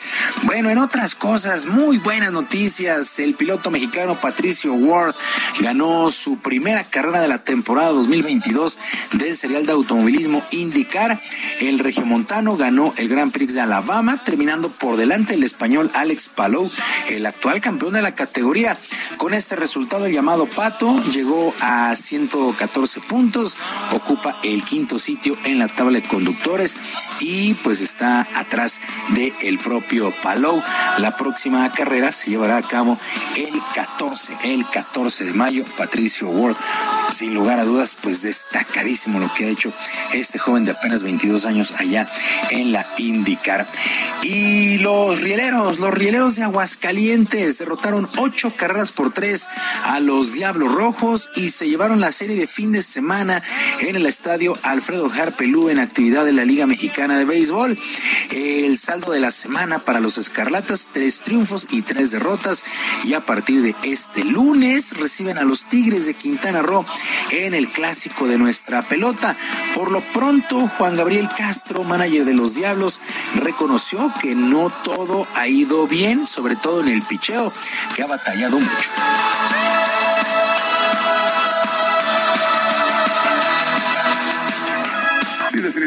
Sabemos que el béisbol es así. Eh, tal vez en ciertas ah, en ciertos juegos las cosas no se nos han dado como hemos querido, se ha batallado un poco, pero pero bueno, eso queda atrás. Ya, llevamos tres series, vamos a empezar ya la cuarta serie que es contra Tigres, a tratar de venir pues ya con la con una mente diferente, eh, con un equipo diferente, claro, y a tratar de, pues, ir juego por juego y tratar de ganar lo más que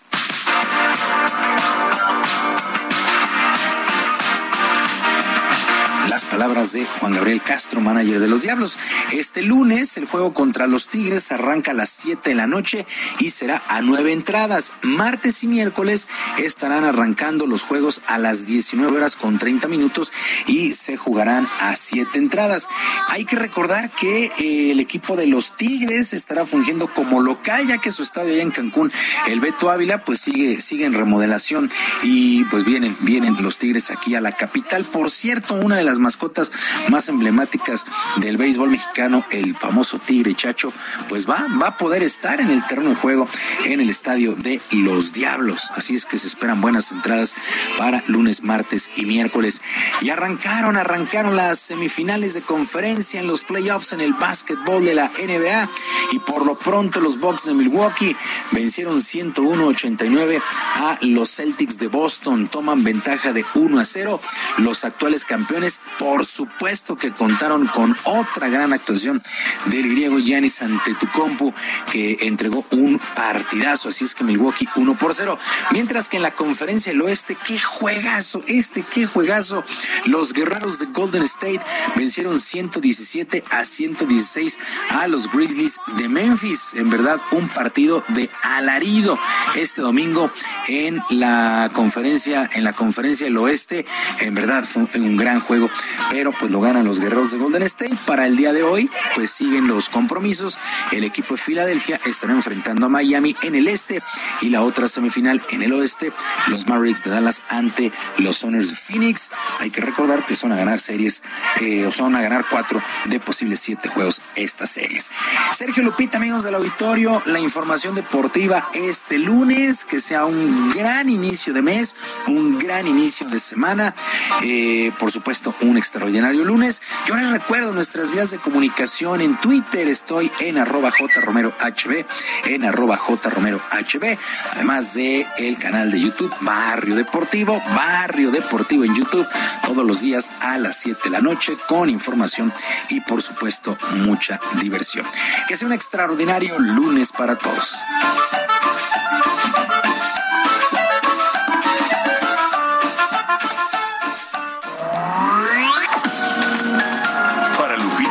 Tu opinión es importante.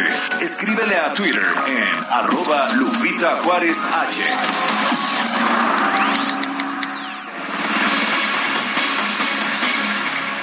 Y continuamos con la información. Vamos directamente con Cintia Stettin, que nos tiene información de lo que ha dicho la titular de la Fiscalía General de Justicia de la Ciudad de México sobre el caso de la línea 12 del metro. ¿Qué tal, Cintia? Muy buenos días de nueva cuenta. Muy buenos días, Lupita. Sergio, buenos días al auditorio. Pues la titular de la Fiscalía General de Justicia de la Ciudad de México, Ernestina Godoy, aseguró que en ningún momento ha existido impunidad en las investigaciones relacionadas con el colapso de la línea 12 del metro. Al cumplirse un año de esta tragedia, la funcionaria local refirió que la reparación del daño es sinónimo de justicia.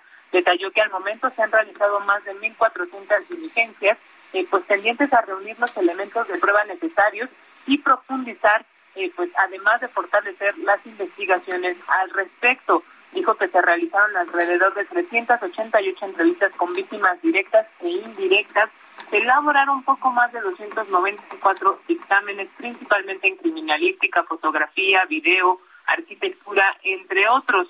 Asimismo, dijo que solicitaron 484 colaboraciones a distintas dependencias de la fiscalía, bueno, eh, de, diferentes a la fiscalía y dijo que estas solo son algunas de las acciones que han desplegado. Eh, refirió que, todo, eh, que de acuerdo a estas investigaciones que han realizado, reiteró que se determinó que el colapso de la línea 12 fue originado por diversos errores en su construcción y el diseño presentaba deficiencias que ponían en riesgo la estabilidad estructural a largo plazo de la obra comentarte que dijo que todas estas investigaciones las formularán en la audiencia de, vinculación que se celebrará el día de hoy y pues eh, buscan eh, imputar a ocho personas y dos representantes de personas morales por la probable comisión de los delitos de homicidio, lesiones y daño culposo. Es la información que tenemos hasta el momento. Gracias, Cintia. Muy buenos días. Buenos días, seguimos pendientes. Hasta luego. Bueno, rápidamente en Twitter, el uh, portavoz o el coordinador de comunicación social de la presidencia, Jesús Ramírez Cuevas, ha señalado que el presidente López Obrador informó que durante la llamada con Joe Biden le planteó que en la convocatoria a la Cumbre de las Américas se incluya a todos los países del continente, incluyendo a Cuba y a Venezuela, que nadie excluya a nadie por una cumbre con todos los países. Son las nueve con cuarenta y ocho minutos. Vamos a un resumen de la información más importante. En su conferencia de prensa de esta mañana, el presidente López Obrador informó que su esposa, Beatriz Gutiérrez Müller, acudirá a la celebración del 5 de mayo en la Casa Blanca como invitada del gobierno de los Estados Unidos. El general Gustavo Vallejo, comandante del agrupamiento de ingenieros Felipe Ángeles, reconoció que el gobierno federal aún no tiene la manifestación de impacto ambiental para las obras del tren Maya. Ya estamos tomando acciones estamos elaborando la manifestación de impacto ambiental con instituciones de educación superior de prestigio en áreas de investigación del medio ambiente. Estamos materializando y aplicando ya más de 20 estudios y programas ambientales en todos nuestros frentes de trabajo, como estos programas de rescate y reubicación de flora y fauna. El ex candidato presidencial del PAN, Ricardo Anaya, denunció que el presidente López Obrador utiliza su nueva reforma electoral como un distractor ante los problemas del país. Lleva ya varios capítulos la rifa del avión sin avión, la consulta para enjuiciar expresidentes para luego no enjuiciar a ninguno, el circo de la revocación de mandato, cuánto gana Loret, la campaña para linchar diputados y ahora, para que no se hable de la línea 12, exactamente a un año de la tragedia, sale el nuevo capítulo. Sabe perfectamente que esa reforma no va a pasar. Y si sabe que no va a pasar, ¿para qué propone algo tan absurdo como desaparecer al INE? Pues para distraernos. Griselda Núñez, fiscal especializada en feminicidio de Nuevo León, informó que ya se investiga a cinco personas que ingresaron al motel Nueva Castilla durante la madrugada de la desaparición de Devani Escobar. Esos videos que fueron puestos en conocimiento a través de la rueda de prensa han sido debidamente analizados por esta autoridad y es parte de la investigación que se ha generado. También les compartimos que respecto a esas actualizaciones, respecto a la cámara que se encuentra en posibilidad al ingreso en el hotel, en el motel Nueva Castilla, compartirles que cinco vehículos han sido asegurados, han estado en revisión y las cinco personas eh, eh, que manejaban esos vehículos dentro de esa temporalidad también han sido entrevistadas y, como les reitero, han sido asegurados para las investigaciones correspondientes. En este espacio, Luis Felipe Guerrero Agripino, rector de la Universidad de Guanajuato, expresó su preocupación por la liberación del elemento de la Guardia Nacional acusado de matar al joven Ángel Yael no considerábamos que era solamente que una persona de manera unilateral hubiese disparado un elemento de la guardia y hubiese privado de la vida a un compañero y lesionado a otra, sino que lo sustituimos. Fue prácticamente un ataque a un grupo de estudiantes. En redes sociales se dio a conocer un video que muestra a un hombre atacando con una piedra a una persona en una taquería de la Ciudad de México. Por cierto, se reporta grave. El secretario de Seguridad Ciudadano, Omar García Harfush, aseguró que ya se busca al agresor.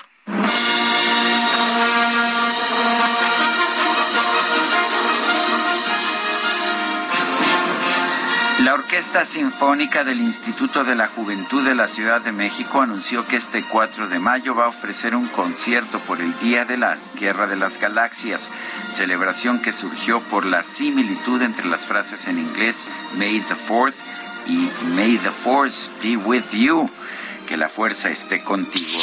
El organismo explicó que se van a interpretar los principales temas de la saga de George Lucas el evento va a arrancar a las 19 horas en la explanada de la alcaldía Venustiano Carranza.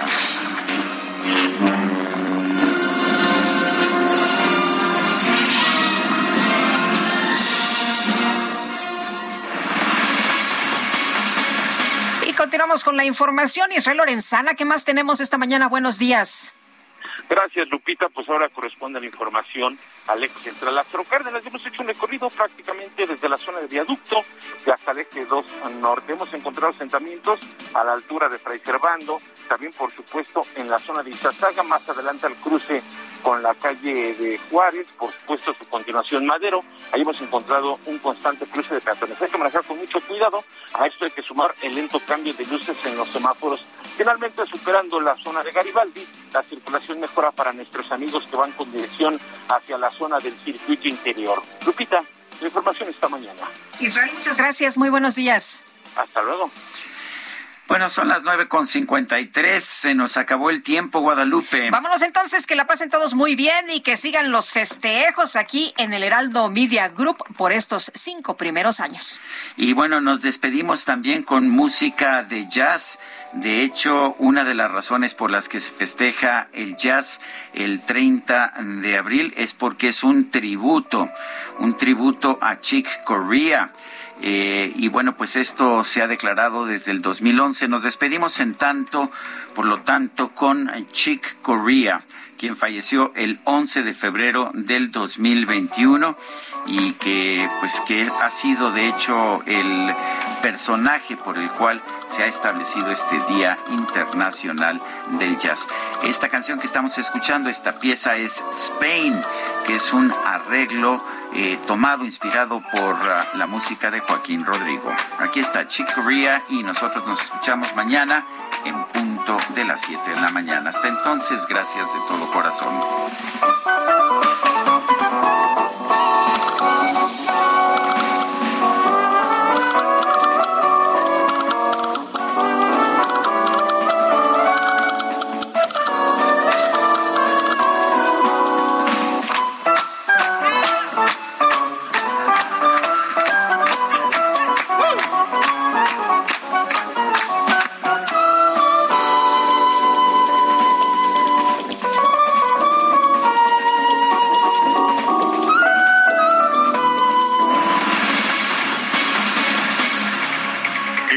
Media Group presentó Sergio Sarmiento y Lupita Juárez por El Heraldo Radio.